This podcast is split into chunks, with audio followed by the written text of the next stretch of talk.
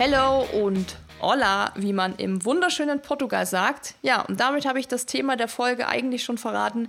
Es geht heute natürlich um den Madeira Island Ultra Trail, kurz MIOT genannt. Viele von euch haben sich eine Folge dazu gewünscht und völlig zu Recht haben wir sie aufgenommen, denn der MIOT ist wohl eines der renommiertesten Rennen in der Trailrunning-Szene und steht somit bei vielen Läufern auf der Bucketlist einmal im Leben über die Blumeninsel im Atlantik laufen und sich dieser besonders schweren Streckencharakteristik stellen.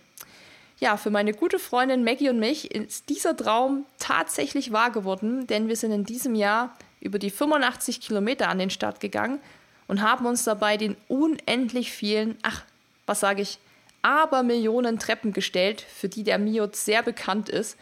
Und nehmen euch in dieser Podcast-Folge noch einmal mit, quasi virtuell auf die Strecke und geben euch ein paar Einblicke in das komplette Event.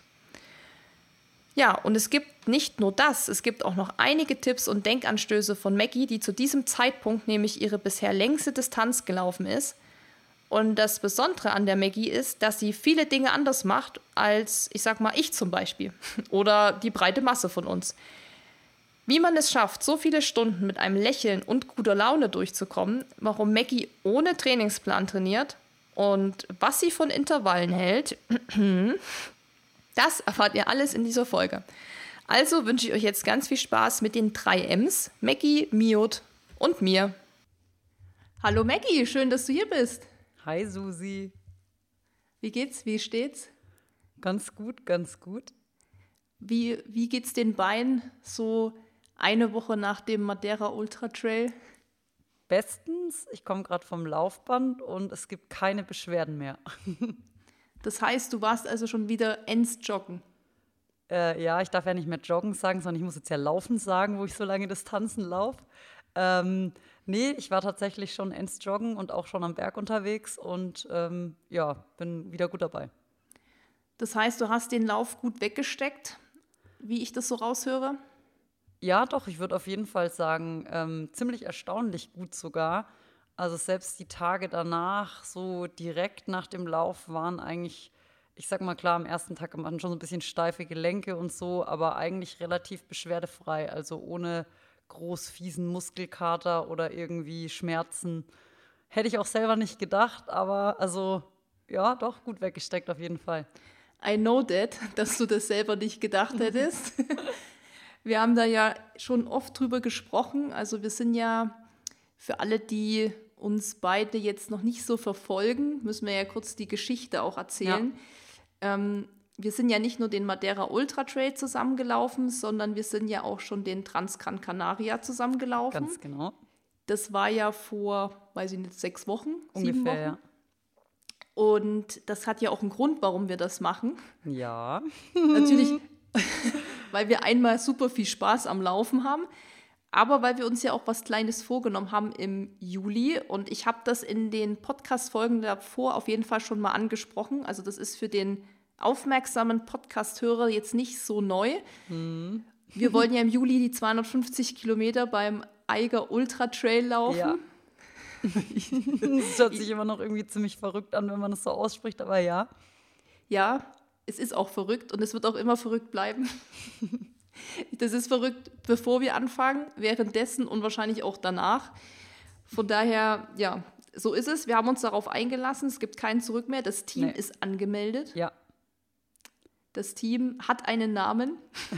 Muss ich denn jetzt sagen? ja, ne? Okay, also ähm, der Teamname für die 250 Kilometer Eiger Aletsch Ultra Trail ist ähm, Bezis Zähinger und Ismelde Enslit. Ho hochprofessionell und äh, ähm, top. Auf einer Stufe mit Salomon Pro Running Team natürlich. ja, genau. Wir dachten, wir ähm, nehmen einen richtig furchteinflößenden Namen, sodass jeder denkt, jetzt kommen die ganz schnell. Ja, vielleicht kannst du uns kurz mal abholen, Maggie. Wie ist dieser Name zustande gekommen? Ja, also es ist eigentlich eine Verkettung vieler unglücklicher Umstände. Nein, es sind eigentlich viele lustige Worte. Also irgendwie, keine Ahnung, Bezis ist irgendwie so ein Wort, was, was irgendwie sich eingebürgert hat, irgendwie für Flocky und für alles, was irgendwie süße Hunde sind. und Zänger von zäh halt einfach. Also irgendwie, ja, wenn man halt einfach lange durchhält und irgendwie zäh ist. Ähm, Ismelde ist mein Spitzname. Ich weiß auch nicht genau, wo der herkommt. Der kommt von mir. Und ähm, ja, Enslit ist sozusagen, wenn was lit ist und es ist sehr lit, dann ist es Enslit. Und das ist sozusagen ziemlich lit, was wir machen. Macht das Sinn? Ich glaube, ich glaub, man muss auch jetzt noch mal erklären, was überhaupt Lit ist, weil das wissen auch viele nicht. Ja, äh, Lit ist, äh, ja, ich sag mal sowas wie richtig geil oder richtig, richtig gut oder richtig cool oder äh, ja. Lit halt. Lit, genau, Lit. Ja, das ist eigentlich gut zusammengefasst. Und der Name Ismelde, das stimmt, das bist ja du. Ja, warum auch immer. das weiß auch ich nicht. Ich nenne dich auf jeden Fall immer Ismelde. Manchmal sage ich auch Isolde, aber eher Ismelde. Ja. Ismelde und wie du so sagst, Bezis ist eigentlich immer eher so flocky. Ja. Und irgendwie kam der Name aber schon von dir. Also du hast dann gesagt, aus irgendeiner so Laune heraus, aus irgendeinem so Moment, lass doch Bezis Zähne und Ismelde Enslit machen. Ja, weil du bist Bezis Zähne, weil das Wort Bezis benutzt du wirklich oft und du bist eben auch sauzäh und ich bin eben Ismelde und ich sag echt oft Lit oder Enslit. Ja, das stimmt. Das wir haben ja schon noch mal überlegt, für was man Enslit alles noch nutzen könnte, weil Enslit klingt eigentlich wie so ein Sekundenkleber oder wie so ein WC-Reiniger. Aber das dürfen wir eigentlich gar nicht sagen, bevor wir es nicht ähm, patentieren haben lassen oder eintragen haben lassen als Brand. deshalb, deshalb lassen wir das Thema jetzt genau. lieber mal ganz schnell. Wir wissen jetzt, okay, Magdalena Carlos und Susan Lehmann, das sind wir beide, heißen Bezis Zehinger und Ismelde Enslit beim 250 Kilometer Eiger Ultra Trail. Mit diesem Namen wollen wir Geschichte schreiben, sozusagen. ja, genau. Und dieses Spektakel, so kann man es ja schon fast nennen, ist ja auch der Grund, warum wir sozusagen jetzt dieses Jahr doch den ein oder anderen Ultra Trail laufen und dann eben auch weiter weg als nur hier in Dachregion ja. Weil wir wissen alle, hier liegt viel Schnee im Winter, es ist kalt, es ist matschig, es ist unangenehm und da haben wir uns gedacht, lass uns doch weiter wegfliegen zu den wärmeren Trails sozusagen. Und die erste Station war, wie gesagt, der Transgran Canaria, den wir gelaufen sind. Das waren die 65 Kilometer und jetzt gerade, wo wir den Podcast aufnehmen, die aktuelle Station der Madeira Island Ultra Trail. Jo. Und Maggie, der Madeira Eiger, äh, 1, 2, 3, der Madeira Island Ultra Trail, so heißt er ja, Miut können wir ihn auch nennen, folgend Miut genannt. Macht es vielleicht einfacher. Woran hast du gedacht, wenn du an diesen Lauf gedacht hast? Weil der war ja für uns beide nicht neu. Treppen. Treppen. Also es war so, dass ich den Miut eigentlich schon ewig lang im Auge hatte, weil ich schon immer mal nach Madeira wollte und weil der Lauf halt irgendwie international, glaube ich, ziemlich renommiert und bekannt ist, was man ja auch am Starterfeld sieht. Und ähm, ich einfach generell gerne diese Kombi mache aus mir neue Orte anschauen und da halt dann auch irgendeinen Trail laufen, den es gibt vor Ort, weil man halt irgendwie laufend und ähm, so einfach die, so den Vibe von den Places, die man besucht, und so einfach super gut aufsaugen kann und eben auch in Orte kommt, wo man jetzt als Touri mit dem Bus oder mit dem Auto eben vielleicht gar nicht hinkommen würde auf irgendwelche hintersten Trails sozusagen. Und ja, also der Lauf ist, glaube ich, ähm, schon bekannt als relativ hartes Rennen. Also zumindest, wenn man sich damit so beschäftigt, dann liest man und hört man immer so, oh, Miot und tough und so. Und keine Ahnung, Jim Wormsley hat jetzt auch gerade wieder gepostet, dass das tough war. Und er hat, ich glaube, er hat es äh, bezeichnet als Alpine ähm, Style, also so ein bisschen verglichen mit den Läufen, die in den, in den Alpen hier bei uns halt stattfinden. Wahrscheinlich in Bezug einfach darauf, dass es steil ist und für Leute, die sowas wie Western States laufen oder so, wahrscheinlich eher technisch. Und der Lauf ist ähm, tatsächlich auf eine gewisse Art und Weise hart, weil er einfach viele, viele Treppen hat und es geht entweder steil bergauf oder steil bergab oder es geht geradeaus. Aber so dieses flowige Downhill-Laufen oder, oder wellige Uphill-Laufen, was man so, ich sag mal, bei uns hier so auch hat, ähm, oder was man vielleicht so auch gerne hat als Trailläufer, das gab es da eigentlich fast gar nicht. Also es war viele, viele Treppen. Du hast ja schon gesagt, Jim Wormsley. Wer ist das?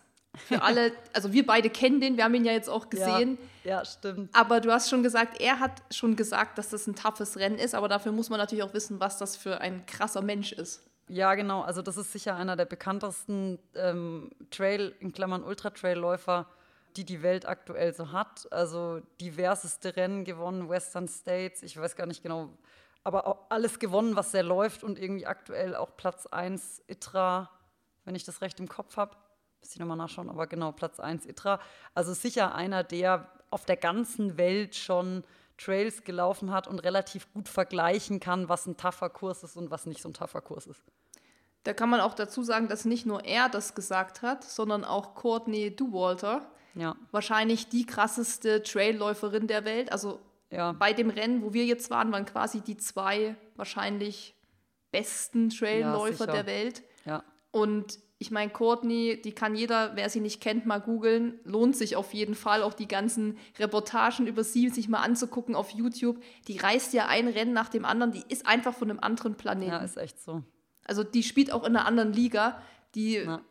die ist einfach, aber die ist halt auch dabei noch so mega cool und so lässig und das macht ja auch Spaß, sie zu sehen, wenn sie da auf dem Podium steht und die hat einfach schon so eine krasse Ausstrahlung auch. Also die transportiert auch, dass Traillaufen irgendwie voll geil ist. Obwohl sie wahrscheinlich auch bei dem Tempo, das sie läuft, auch verreckt, ist sie trotzdem, kriegt sie trotzdem rüber, dass es eben einfach auch für sie mega Gaudi ist. Und das kriegen irgendwie nicht viele Profis rüber, finde ich. Die meisten kommen irgendwie eben eher so verbissen rüber. Und ich glaube, die läuft ja auch immer auf sie, klar, die lebt davon, das ist ihr, ihr Job, ja. Aber die ist eben trotzdem dabei irgendwie, hat, die bringt die noch so diese Lebensfreude mit. Ja. Voll. Und sie hat das, glaube ich, in einem ihrer Insta-Posts jetzt die Tage auch geschrieben, dass es eben ein toughes Rennen ist. Ja. Dazu muss man noch sagen, dass die beiden ja die 115 Kilometer gelaufen sind. Also der Miot besteht ja aus mehreren Teilstrecken. Das heißt, alle, die jetzt sagen, boah, Madeira kickt mich voll und ich hätte auch voll Bock, mal dann Trail zu laufen, aber ich bin nicht für lange Distanzen gemacht. Man kann auch kürzere laufen. Maggie, wie viel waren das nochmal? Du weißt es, glaube ich, besser. Da gab es ja voll viele Distanzen. Ich glaube, es sind fünf oder es gibt 115, 85, 5 oder 62, weiß ich gerade gar nicht, ähm, 42 und dann gab es noch irgendwas ganz Kurzes oder war 42 der kürzeste? Es, die 16 gab es noch. 16. Genau. Ja. Also jeder, der mal sagt, ich habe da Lust auch reinzuschnuppern und das mit einem Urlaub zu verbinden, 16 oder auch der Trail-Marathon sozusagen, Fünf Strecken, genau. sind ja super Einstiege auch. Und da kriegt man, glaube ich, auch schon viel von diesem, von diesem Mio-Zauber sozusagen auch mit. Vor allem, weil man dann ja auch im Ziel stehen kann, weil man dann am nächsten Tag die Siegerehrung sich angucken kann, wo dann eben wirklich die Creme de la Creme der Ultra-Trail-Läufer ist. Und das hat man ja bei fast, also ich kenne wenige Races hier oder da, wo ich bisher war, wo halt so ein starkes Feld war. Also Ja, die Amis kommen nicht für so kleine Läufe über den großen Teich quasi. Ja. Also das muss schon was heißen, wenn sozusagen die beiden zum Miot kommen. Ja. Und ich kannte den ja auch. Du hast ja schon gesagt, du hast den auch, kanntest den vorher schon und hattest eigentlich auch Bock, da mal mitzumachen und auch mal nach Madeira zu fliegen. Das ging mir ja auch so. Ich wollte ja schon seit zehn Jahren mal dahin und habe mich immer nicht getraut, wegen dieser Landebahn, die ja zu einer der gefährlichsten Landebahnen der Welt gehört. Ich habe es übrigens noch mal gegoogelt. Ähm, sie gehört immer noch zu den gefährlichsten. Sie ist nicht die gefährlichste, aber sie ist in den Top Ten. Und es hat was mit, damit zu tun, dass die Winde da immer so stark sind und sozusagen es oft zu, ähm, wie nennt man das, durchstarten, wenn die wieder durchstarten müssen. Also das Flugzeug will landen, aber muss durchstarten, weil der Wind zu krass ist. Und da gibt es dann auch viele Videos, wo man sieht, wie das Flugzeug shakt und wackelt. Und ja, da habe ich mir zu viel angeguckt im Vorfeld. Und deshalb hat es zehn Jahre nicht geklappt mit Madeira und mir. Aber dann kam Maggie, Finally. Keine andere Wahl. die gesagt hat, hallo Lehmann, wir müssen trainieren, wir müssen Races machen und der Miot ist perfekt für unser Vorhaben, weil eben hart, ja, genau. C, Und Endslit. Ein Endslit, viele Kilometer, viele Höhenmeter und man muss schon sagen, es ist schon eine saugute Vorbereitung für sowas, was wir vorhaben. Also Ja. Da- ja auf jeden Fall. Nee, der, also der Lauf an sich, ähm, wir sind ja nicht mal die 115 gelaufen, sondern nur die 85. Also die 115, das sind ja schon, ich glaube, um Mitternacht losgelaufen. Wir sind irgendwie um 7 Uhr gestartet. Also die hatten, als wir die ersten auf der Strecke dann getroffen hatten, schon sieben Stunden bei Dauerregen und 3000 Höhenmeter mehr in den Beinen. Und das hat man auch tatsächlich gemerkt, also da war auch wirklich ein krass starkes Starterfeld. Also selbst in dem Bereich, wo wir unterwegs sind, ich sage jetzt mal irgendwo Mittelfeld, vorderes Mittelfeld bis mittleres Mittelfeld oder so, ähm, wo man bei uns dann schon oft merkt, dass auch da viele Leute dann vielleicht nicht mehr ganz so fit sind, waren die, die sahen nach irgendwie 40, 50 Kilometern und 5000 Höhenmetern immer noch bumball fit aus und haben einen echt auch zum Teil mit äh, locker flockig überholt. Und ähm, ja, also da hat man schon gemerkt, dass da auch keiner hinfliegt, der ähm, auf die längeren Distanzen auf jeden Fall nicht weiß, was er tut. voll. Das haben wir uns ja auch danach, oder? Wir Ja. haben uns ja voll lang darüber ausgetauscht, wie krass dieses Feld war Ja, und, ja, und wie fit. krass. Also ich glaube, ich habe noch keinen Ultra erlebt, wo Nee. so viel saufitte Menschen um mich herum Ja. waren. Wo man echt gedacht Ja. hat, so fuck, ey, die rennen nach 80 Kilometern, wie du gesagt hast, schon 4000 Höhenmeter. Sind die noch 530er Pace im Flachen gelaufen, Ja, aber ohne zu schwitzen. So. ja, ja genau. Also ja, an sich ist das schon eher so ein Premium-Rennen, kann man Ja, das würde ich sagen? auch sagen, ja. Also auch prinzipiell nicht nur von der Strecke und von dem Erlebnis, sondern man muss auch wirklich sagen, die komplette Strecke war top markiert. Das kann man vielleicht noch mal dazu sagen. Das ist auch nicht immer so. Und man kann auch dazu sagen, dass es wirklich eigentlich fast alle zehn Kilometer eine Verpflegung gab, die wirklich auch top ausgestattet war mit sämtlichen Sachen, die man sich wünschen konnte. Also das war schon Premium, auf jeden Fall. Premium nicht nur die Verpflegung und die Streckenmarkierung, sondern Premium waren natürlich auch die Treppen. du hast ja schon gesagt am Anfang, dass du, wenn du an Mio denkst oder gedacht hast, schon Treppen im Kopf hattest. Nur und das Treppen. haben ja auch mir alle gesagt, boah, stell dich auf die Treppen ein. Steile Treppen, lange Treppen, hohe Treppen, rutschige Treppen. und ich dachte mir immer, ja komm, übertreib mal nicht. Ja, doch, es waren echt viele Treppen. Aber ist es übertrieben oder ist es nicht? Nee, es ist nicht übertrieben. Also man muss dazu sagen, wenn man hier halt aus den Bergen kommt, ich sag mal so bayerische Voralpen, ähm, wo wir jetzt ja wohnen, dann ist man halt steil gehen und auch manchmal so treppiges Gehen gewöhnt. Das bedeutet, also es hat jetzt nicht so krass geschockt, wie steil es war, aber es war einfach treppig. Also auch im Downhill treppig und Treppen verschiedenster Tiefen, Höhen, Abschüssigkeiten, was dazu geführt hat, dass man halt selten wenn es treppig war, so einen gleichmäßigen Schritt beibehalten konnte. Also man ist immer entweder so ganz leicht getippelt oder man musste mega große Sätze machen oder immer so einen Zwischenschritt, was halt auch irgendwie Kraft gekostet hat. Aber durch die vielen Treppen gingen auch die Höhenmeter, finde ich, relativ schnell vorbei. Und wir haben vorher ja noch überlegt, nehmen wir Stöcke mit oder nicht und noch so, ach, Stöcke, hm, keine Ahnung. Ja, nee, brauchen wir nicht. Nehmt Stöcke Anfänger. mit. Also es war tatsächlich so, ich weiß nicht, ob ich so gut überlebt hätte ohne die Stöcke. Also ich hatte am Tag danach echt fast mehr Trizepsmuskelkater als Oberschenkelmuskelkater. Aber safe würde ich das genauso unterschreiben. Wir haben ja lange hin und her überlegt. Und dann haben wir ja noch mit Dennis, also nicht mein Dennis, sondern ein anderer bekannter Dennis, Grüße an dieser Stelle an ihn, ähm, ihn ja noch gefragt, ja, du bist ja damals auch die 115 gelaufen, würdest du Stöcke mitnehmen, ja oder nein? Und er hat ja auch schon gesagt, ja, an der einen oder anderen Stelle. Da hat er dann das Rohr ähm, erwähnt. Wir noch so, hä, was für ein Rohr? Und dann hat er gesagt, ja, an der Stelle werdet ihr es wahrscheinlich brauchen oder ihr werdet dankbar sein und wenn es nass und rutschig ist. Und genau, es war auch zum Teil nass und rutschig. Also wir hatten ja Glück, dass es nicht geregnet hat eigentlich, sondern wirklich aufgehört als, hat, als wir gestartet sind. Aber es war halt trotzdem an manchen Stellen einfach noch feucht. Und vielleicht muss man noch kurz erklären, was das Rohr ist. Das Rohr äh, war, ich glaube, nach der zweiten VP. Genau, zweite VP, wo wir die 115er getroffen haben, das Genau. erste Mal. so ein, keine Ahnung, vielleicht 150 bis 200 Meter langer Uphill, aber so das erste Mal, wo der Lauf so wirklich seine treppenwege Seite gezeigt hat. Und es war einfach sausteil und ging immer an so einem Wasserrohr entlang und unter dem Wasserrohr durch und übers Wasserrohr drüber. Und da war wirklich auch, dann musste man anstehen, dann standen die Leute irgendwie am Rand an diesem Wasserrohr. Und das, da hat man schon das erste Mal gedacht, okay, das wird ein lustiges Game. Und ähm, ja, das Wasserrohr war so das Erste, an was man sich erinnert, wenn man irgendwie an die Treppen denkt und wann die Treppen das erste Mal so präsent wurden.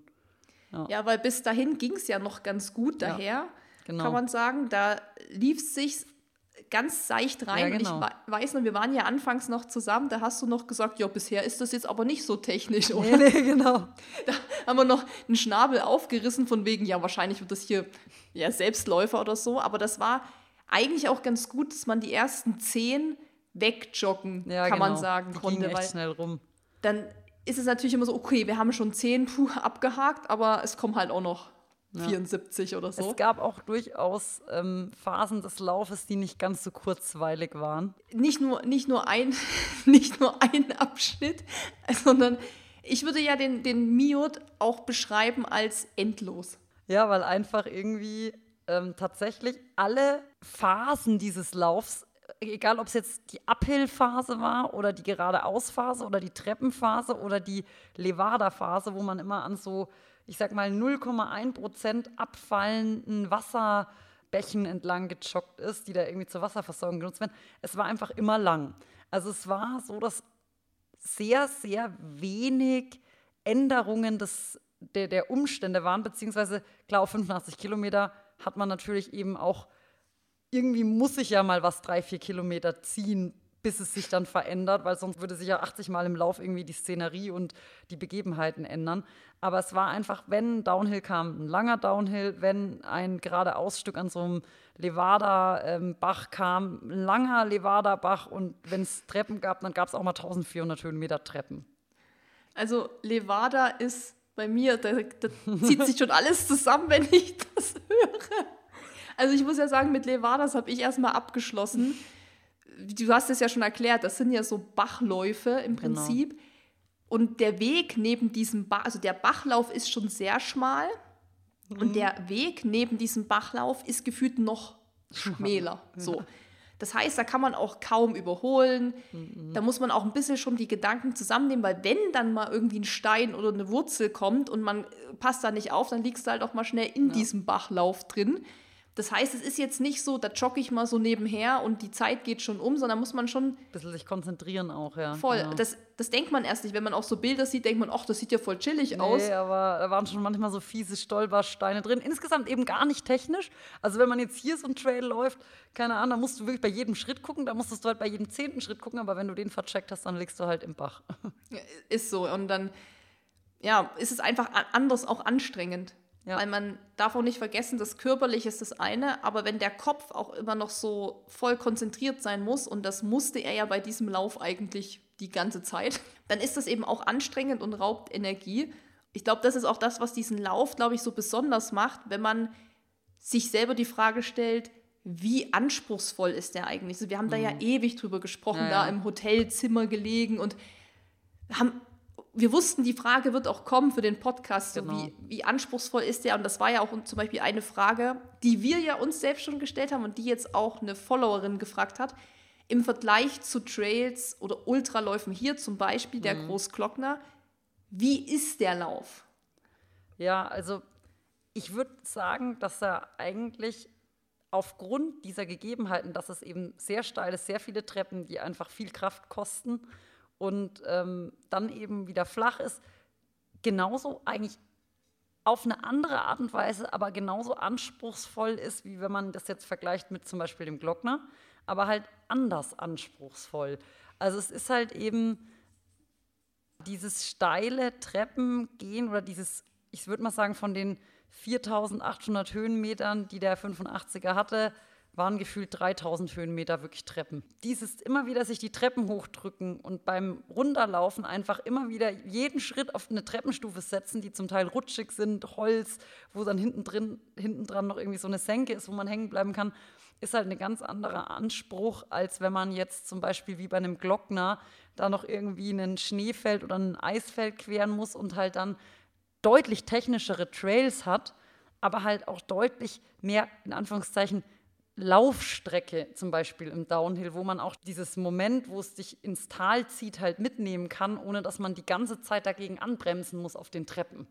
Ich glaube, so von den läuferischen Freuden, wenn man wirklich mal Trail laufen sieht im Sinne von Rennen, dann ist der Glockner sicher das Race, was Läufer mehr, ich sag mal, enjoyen so ein bisschen, weil es einfach mehr läuferisch abwechslungsreich ist, mehr wirklich laufbare Trails hat und eben nicht so viel an diesen Bachläufen lang ist, aber wiederum nicht so anstrengende Höhenmeter, würde ich jetzt mal fast sagen. Die Höhenmeter waren da. Ich glaube, es ist anstrengender, 1000 Höhenmeter Treppen hochzugehen, als 1000 Höhenmeter eine okay ansteigenden Trail ohne Stufen, glaube ich, für mich zumindest.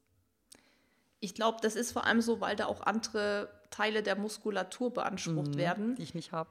die, die du nicht hast. Und das ist schlecht, wenn man die dann nicht hat. Ja, aber letztendlich ist es genau wie du eigentlich sagst. Wahrscheinlich kann man es am Ende gar nicht vergleichen, wenn jetzt jemand halt saufit im Treppensteigen ist Genau. und da halt immer seine Squats macht und vielleicht irgendwie aus dem Crossfit da noch kommt. Ich weiß es nicht, aber halt, weißt du, so die, die Grundvoraussetzung anders ist. Der wird Der vielleicht Master. Der Master. der wird dann wahrscheinlich sagen, ja, das ist doch hier ein Selbstläufer, Ja, Madeira. genau. Wobei man ja auch nicht vergessen darf, dass Hochgehen nochmal anders ist als Runtergehen. Und ich habe mich auch immer gefragt, was war eigentlich schlimmer? Die Stufen hochzugehen Runter. oder die Ich fand Stufen runter schlimmer, weil es zum Teil so kleine Tippelschritte waren und das war rutschig und dann irgendwie waren es plötzlich so ganz große Stufen, wo man eben eigentlich quasi schon runtersteigen musste, ohne dass man, wenn man sein Knie nicht komplett zerstören wollte und also von, ich fand es runter tatsächlich anspruchsvoll, weil man sich da auch noch konzentrieren musste. Ja, es ist eben nicht nur körperlich, sondern auch für den Kopf Ja, ein, ein hartes Brett. Also ich glaube, man hat das jetzt schon gut rausgehört, wie wir das Race fanden oder wie das Race auch ist. Es ist in Summe ein sehr schon eher anstrengendes Rennen, ja. wo man auf jeden Fall auch trainiert sein sollte. Auf jeden Fall. Also man muss schon wissen, worauf man sich da einlässt. Und es ist jetzt nicht mal so, ich mache mal eben den Mio 85er, sondern da braucht man auf jeden Fall schon so ein kleines bisschen Erfahrung.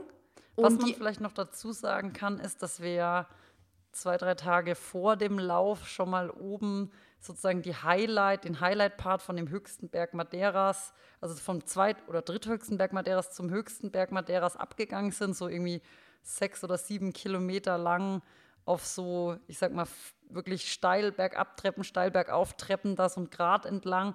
Und da hat man schon so einen kleinen Vorgeschmack gekriegt, was dann eben noch auf irgendwie 3.000, 4.000 Höhenmeter dann auf einen zukommt. Und ich glaube, wenn ich das nicht gewusst hätte, dass es wirklich so viele fiese Treppenanstiege gibt, dann hätte es mich auch während dem Race schon anders kopftechnisch fertig gemacht. Aber dadurch, dass man ja wusste, okay, die Section kommt safe noch und da hatte man dann ja auch die, als man dann eben am, am dritthöchsten Berg angekommen war, diese Ridge dahinter sich hatte, die m, meisten Höhenmeter hinter sich. Ähm, also da wusste man dann, okay, so jetzt ist man so ein bisschen on the safe side, was die Treppen angeht. Aber dadurch war man schon ein bisschen gebrieft, fand ich. das ist interessant, weil es gibt ja auch viele, die sagen, sie wollen lieber nicht wissen, was auf sie Ich zukommt. eigentlich. Ich eigentlich, weil ich immer eben so denke, ich nehme es, wie es kommt, so ungefähr und immer einen Schritt vor den anderen. Aber ähm, in dem Fall, weil Treppen gehen halt was ist, wo ich so wahnsinnig schlecht drin bin, also dieses große Stufen mich hochdrücken, war ich tatsächlich froh, dass ich mich ein bisschen geistig drauf einstellen konnte. Ich bin eigentlich genau wie du. Also ich sage auch lieber, ich will es gar nicht wissen. Dann, dann fuckt es mich im Vorfeld nicht schon Ja, ab. genau. Aber ich muss auch sagen, dass mich die Tage davor, wo wir quasi da schon rumgetradet sind und alles ausgetestet haben, mich eigentlich gut prepared haben für den Lauf, Genau. weil ich eben auch wusste, da oben dieser Grat und dann da diese ganzen Treppen hoch und runter. Und man wusste aber auch oft, es ist gar nicht ganz so schlimm, wie es erstmal erscheint, weil die ganz schlimmen Dinger, die haben wir nicht gemacht, wie das Rohr zum Beispiel. Ja. Weil das bei diesem Grat, das war ja relativ noch, kann man sagen, abwechslungsreich, weil Ja, es gab genau. mal zehn Treppen hoch, Ja, dann ging es genau. wieder ein bisschen gerade, dann ging es zehn Treppen runter, dann ging es mal wieder gerade. Mhm. Aber in Summe würde ich sagen, war es auch schon gut, dass wir vorher da ein bisschen unterwegs waren, um so ein Ja. Gefühl zu kriegen. Also das ist eigentlich schon ein guter Punkt für das Thema, oder wenn wir zum Thema Vorbereitung kommen, wie bereitet man sich auf so einen Lauf vor? Gerade wenn das eben was ist, was man hier zu Hause jetzt gar nicht so trainieren kann, weil es hier gar keine Trails gibt mit so vielen Treppen, dann macht es schon Sinn, denke ich, da ein paar Tage vorher hinzufliegen und vielleicht mal ein, zwei Trails. Wir haben ja auch nicht so krass viel gemacht. Wir waren dreimal unterwegs, haben da auch jetzt nicht irgendwie zehn Stunden getrailt, sondern halt irgendwie drei, vier Stunden oder was. Und dann hat man auch mal ein Gefühl für Klima, für wann Ja. ist es heiß, wann ist es kalt. Wie ist der Wind? Weil Madeira ist eben krass windig, das wussten wir vorher. Das ist ja auch wegen diesem Flughafen und Ding. Und dass man aber mal wirklich weiß, okay, wie kalt ist es dann auch dann da oben, wie kalt fühlt sich's an, wenn es mal zuzieht und so, das war schon ganz gut. Vor allem ist es eben das Thema mit der Hitze hatten wir ja auch. Wenn da mal die Sonne Ja, rauskommt, das ist heiß. dann ist, es, Ja. ja. Dann ist es halt sehr heiß. Es ist halt wieder anders, wie zum Beispiel bei uns jetzt aktuell, wenn da mal die Sonne rauskommt, ist es noch angenehm. Das war gut für uns zu sehen und wir haben ja auch schon gesagt, boah, shit, wenn das an dem Tag so sonnig wird, dann gehen wir da ein wie so eine Primel. Von daher macht es schon Sinn, gerade, ich sag mal, in fremden Regionen, auch Transgran Canaria war ja ähnlich, das Was sind wir ja auch schon ja. vorher getrailt, dass man es einfach vorher schon mal austestet, bisschen so Probetrailen machen, ja, genau. sozusagen. Und sich Und auch Sightseeing-Trailen, weil bei dem Ja. Lauf unter Umständen ähm, man eben vielleicht irgendwie dann doch ein bisschen mehr an seine Grenzen geht und irgendwie dann vielleicht auch konzentrierter ist oder irgendwie fertiger ist, sodass man dann auch vielleicht gar nicht irgendwie das Panorama sich anschaut oder unter Umständen dann eben auch kein so gutes Wetter hat und keine Sicht. Das hatten wir ja leider auch an manchen Stellen. Also von daher lohnt sich sowieso. Also es lohnt sich ja auch eh, wenn man sagt, man will da Urlaub machen und will sich ein bisschen was angucken. Man kann ja auch wandern, man kann sagen, okay, ich will mir die, will die Beine schonen, dann gehe ich halt nur ein bisschen da rum. Letztendlich, ja, war das für uns, glaube ich, genau richtig, wie wir es gemacht haben. Auf jeden Fall. Haben es auch relativ entspannt gemacht, ohne Druck, hatten noch ein paar Tage gechillt dann. Und das war auch eine Frage, die natürlich voll oft kam in Vorbereitung auf den Podcast, wie man sich allgemein auf so ein Rennen vorbereitet. Und da muss man ja dazu sagen, dass die meisten ja wissen, dass ich das schon ein paar Mal gemacht habe. Aber du bist ja neu im Run Ja. Skills Podcast und äh, die meisten wissen noch nicht so viel vielleicht über dich. Du bist ja im, bei Miot deine längste Strecke Genau. mit den meisten Höhenmetern am Stück sozusagen gerannt. Also ja, Premiere sozusagen. Genau. Und Maggie, jetzt erzähl, wie bereitet man sich darauf vor? Was sind deine Tipps, vor allem für Leute, die vielleicht auch bald ihre längste Strecke laufen? Ja, das ist natürlich eine sehr, sehr weit gefasste Frage. Also, genau, es war meine längste Distanz bisher. Ich bin vorher schon häufiger irgendwie 40, 50 bis ja, knapp über 50 Kilometer gelaufen, auch schon über mehrere Jahre immer wieder mal, aber nie irgendwie mit Trainingsplan oder irgendwie, ich sag mal, besonders regelmäßiger Läufer gewesen. Aber was ich halt schon immer mache, ist einfach viel in den Bergen sein und schon, auch wenn es vielleicht nicht nur laufend ist, aber viele Kilometer in die Beine kriegen. Und ich glaube, das ist mal das Erste, was wichtig ist, dass man halt, wenn man an so lange Distanzen rangeht, und es ist jetzt ganz egal, ob das eben Straße ist oder ob das Trail ist, dass der Körper einfach gewohnt sein sollte, dass man viele Stunden auf den Beinen ist. Und dass einfach die Gelenke und Sehnen und alles daran gewöhnt ist, dass man ähm, die einfach lange belastet. Wenn man einfach sagt, okay, ich will jetzt mal 100 Kilometer laufen, dann kann man sich da natürlich ganz systematisch darauf vorbereiten, aber sollte schon gucken, dass man halt das Volumen nicht zu schnell steigert. Und genau, also ich habe es gerade schon mal gesagt, ich habe eben keinen Trainingsplan, was sicher mich von vielen anderen unterscheidet, sondern ich mache das immer so ein bisschen nach Gefühl, aber natürlich immer in dem Wissen, okay, ich will irgendwie 80 Kilometer am Stück laufen, ich muss vorher in den Wochen oder eben sogar ja eben Monaten vorher einfach viel auf den Beinen sein, auch viel lange am Stück die Belastung einfach an den Körper an die Belastung gewöhnen, an die Höhenmeter gewöhnen und auch an die Verpflegung gewöhnen. Weil ähm, ein Key, glaube ich, warum das, der Lauf bei mir so gut lief, obwohl es eben wirklich das erste Mal war, dass ich so weit gelaufen bin. Und ich glaube, bei vielen ist es eher so, dass es beim ersten Mal so richtig zäh ist, war einfach, dass ich halt mit der Einstellung rangegangen bin, immer einen Schritt vor den anderen, bis ich irgendwann da bin. das ist quasi so die Einstellung, aber dabei eben immer gucken, dass ich kein Energy-Tief kriege und wirklich mich dazu gezwungen habe, einfach wirklich mich gut zu verpflegen. Also die Vorbereitung vor dem Lauf, dass man einfach viele Kilometer macht, dass man, wenn man 85 laufen will, zumindest mal irgendwie 40, 50, also zumindest mal die Hälfte oder ein bisschen über die Hälfte mal gemacht hat. Das ist das eine, aber während des Laufs dann wirklich zu sagen, okay, ich habe jetzt hier mal die längste Distanz vor mir, das ist ein Brett, ähm, ich habe fast 5000 Höhenmeter, ich brauche da einfach Energie für und muss mich dazu zwingen, auch wenn ich vielleicht nach dem zehnten Gel keinen Bock mehr habe, einfach regelmäßig mir Energie zuzuführen. Ich glaube, das war einer der Hauptgründe, warum es mir so gut gegangen ist und warum das so gut lief. Das vielleicht auch als Tipp an die Leute, die vorhaben, auch jetzt mal ihre längste Distanz zu laufen. Checkt es im Vorfeld schon aus, wie euer Körper eben auf die Belastung reagiert was ihr gerne esst, was ihr gut runterkriegt, welche Gels, wie ihr beim Laufen oder auch beim Bergauf äh, oder Bergab gehen, wann ihr da am besten trinkt oder wann ihr da am besten eben Gel nehmt oder irgendwie ein Stück Riegel oder so und versucht es dann am, am Race Day relativ straight durchzuhalten. Also wirklich einfach regelmäßig Essen, Schrägstrich Gels nehmen und vor allen Dingen auch noch ein ganz wichtiger Punkt, sich nicht von anderen Leuten verrückt machen lassen, die am Anfang vielleicht krass losrennen oder die irgendwie, wenn man dann irgendwann plötzlich im Race vielleicht eine nicht so gute Phase hat und wird von allen überholt, dass man dann mental sich halt nicht irgendwie zu sehr dadurch unter Druck setzen lässt, sondern man muss halt sein Rennen laufen. Und man weiß ja in etwa, wie gut oder schlecht man ist. Und sich in dem Moment mit anderen zu vergleichen auf der Strecke macht einfach gar keinen Sinn, weil man weiß nicht, wie die trainiert haben. Man weiß nicht, sind, ist das gerade ein Profi, der da an mir vorbeirennt, irgend so Spanier, der irgendwie, oder ein Portugiese, der irgendwie in dem Ort wohnt und es schon hundertmal gerannt ist. Und also man weiß halt eigentlich eben gar nichts über die Leute, die da mit einem auf dem Kurs sind, sondern man sollte halt eigentlich nur für sich und seine eigene Leistung das Ganze machen. Und ich glaube, viele Leute neigen dazu, halt am Anfang zu überpacen, weil die Crowd sie mitzieht. Und dann irgendwie im Eifer des Gefechts zu vergessen, dass sie essen müssen, weil sie wollen schnell ankommen. Und ja, das sind vielleicht so mal die Hauptdinge, die mir einfallen. Ja, jetzt hast du ganz viele verschiedene Sachen schon gesagt. Einmal so ein bisschen Vorbereitung, dann bist du aber schon zur Verpflegung gekommen, was natürlich irgendwo auch alles du hast es ja auch schon zusammengefasst, zusammengehört ja. und ähm, warst jetzt auch schon so ein bisschen bei der Race-Taktik eigentlich.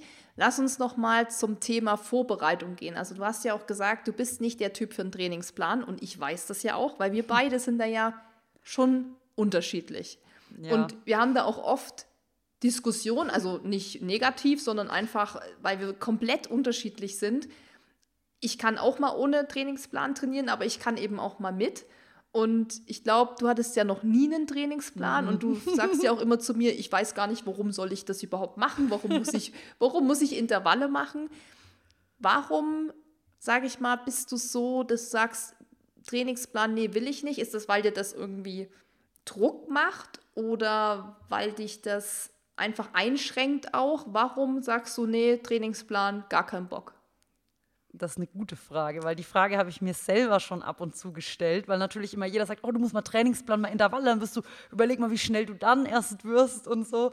Und also erster Fakt ist einfach, ich quäle mich mega ungern. Ich bin einfach mega ungern in diesem Bereich, wo ich es sau anstrengend finde und mir einfach nur denke, ich will einfach nur stehen bleiben und irgendwie mich hinlegen und sterben.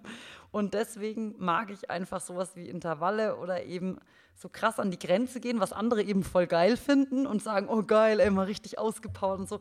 Das mag ich irgendwie einfach nicht. Ich bin ja eher so, ich würde mal sagen, wenn du mich jetzt einkategorisieren würdest, ich komme ja eher so vom ja, Bergsteigen oder vielleicht sogar Wandern, also zwischendurch auch Hindernislauf und, und auch viel Joggen gewesen, aber eigentlich eher so von diesem landschaftlichen Aspekt, Sport halt in schöner Kulisse machen und nicht aus diesem Leistungs- orientierten Aspekt. Und ich denke mir ganz oft, warum, ob ich jetzt drei Minuten früher oder später am Ende dann da ankomme, macht es gerade auch nicht fett, weil ich will da auch nichts gewinnen, sondern ich will irgendwie so ein bisschen dabei sein, ist alles. Und für mich halt eine Leistung abrufen, mit der ich schon zufrieden bin, klar.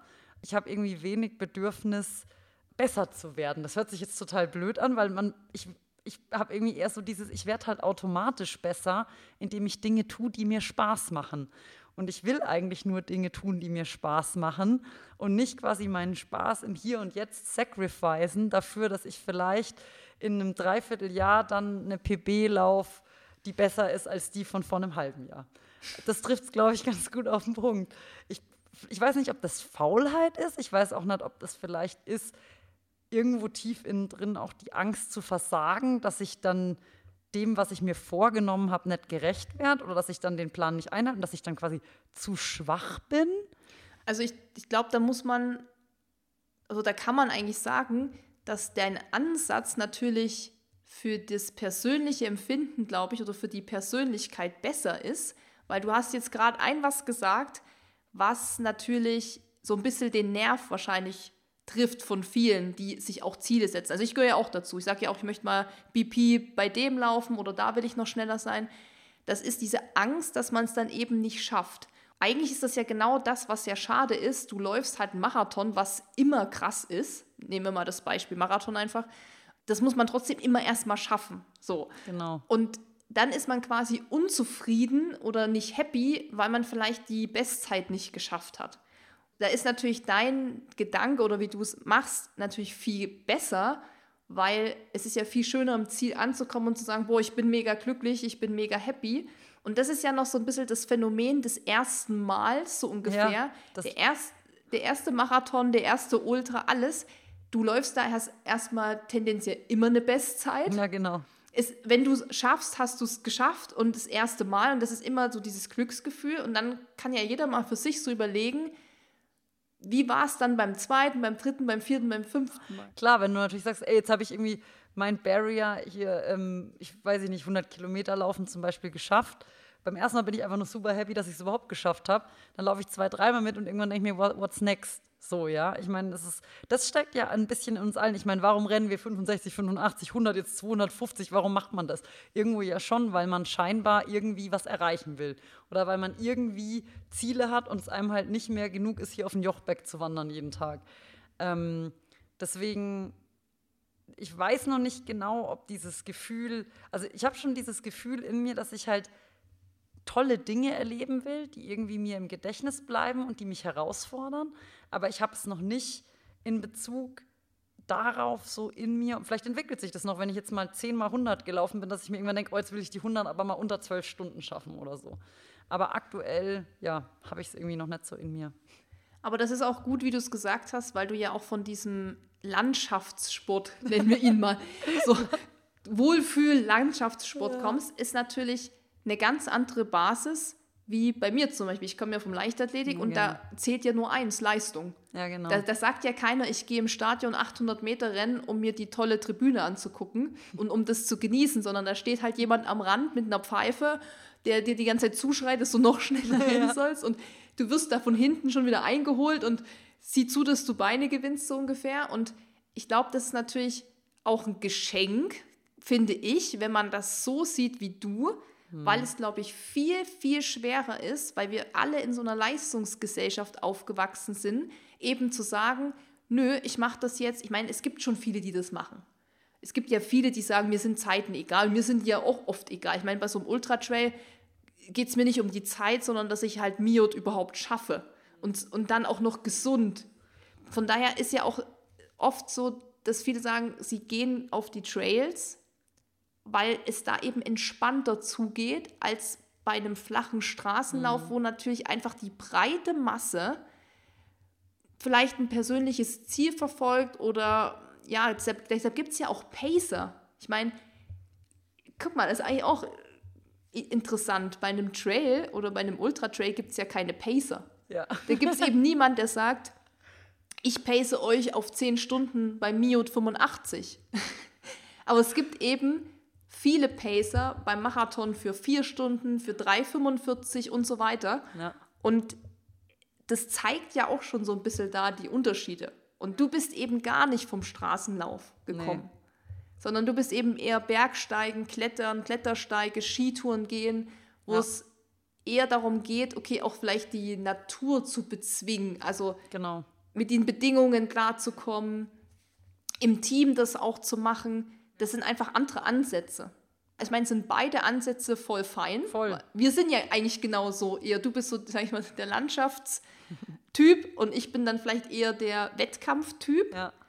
Und ich finde es aber immer interessant, weil wir ja dadurch, dass wir ja ein gemeinsames Ziel haben, sozusagen ja so ein bisschen aneinander ecken, was das angeht, weil du sagst dann immer, ja, warum soll ich das jetzt machen? Ob ich jetzt drei Minuten eher am Ziel bin oder nicht, ist doch wurscht. Und ich sage, ja, nee. aber das ist doch um, keine Ahnung, sich selber zu schlagen oder so. Also hm. ist ja immer auch witzig, wie wir da so drüber ein bisschen ja, philosophieren, kann man sagen. Ja, ja, ist auch witzig. Ich, ich, ich glaube, dass sich es eigentlich eben ganz gut ergänzt, weil ich glaube, also ich würde mich oft wahrscheinlich nicht so beeilen, wenn, wenn ich dann, wenn wir nicht sagen würden, okay, wir wollen ja, wir haben jetzt hier aber wirklich mal ein Ziel, ja, was eben mit 250 Kilometern auch kein kleines ist ähm, und wo, wo ich irgendwie einfach echt glaube, dass wir es schaffen können aber wo dann eben mir auch nochmal die Dringlichkeit bewusst wird, dafür muss man aber eben auch was tun. Das ist nicht mehr was, was eben zufällig mal passiert. So, ups, auch ich, ich habe irgendeinen kleinen Traillauf an. Ja, wenn ich vorher ein bisschen wandern war, klappt das schon, sondern da muss man halt wirklich dann auch mal sich, du sagst ja immer so, so straffen, damit da auch was vorangeht. Ähm, und ich glaube, ich kann dir vielleicht eben am Ende so ein bisschen dann den Druck nehmen, dass es eben scheißegal ist, ob du am Ende 17. oder 19. wirst oder ich weiß nicht was, ja. Also ähm, weil das ist im Endeffekt dann nur was, was dich vielleicht persönlich stresst, aber letztendlich interessiert es im Großen und Ganzen halt niemanden.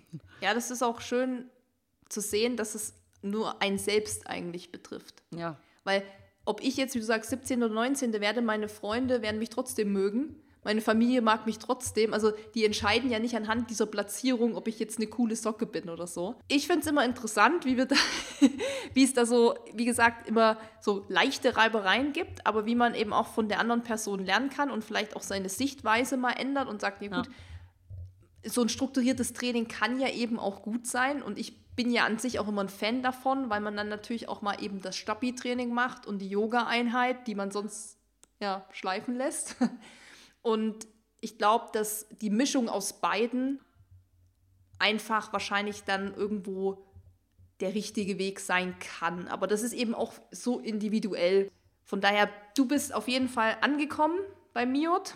Ja. Und das auch noch ziemlich gut. Das muss man ja auch noch dazu sagen, für das, dass es eben dein erster 85er war mit diesen vielen Höhenmetern auf dieser wirklich sehr schweren Strecke ich weiß es ja von dir, weil ich dich mittlerweile gut kenne, dass das für dich ja einfach auch keine Rolle spielt, ob du jetzt eben 15 Stunden brauchst oder nee. 20.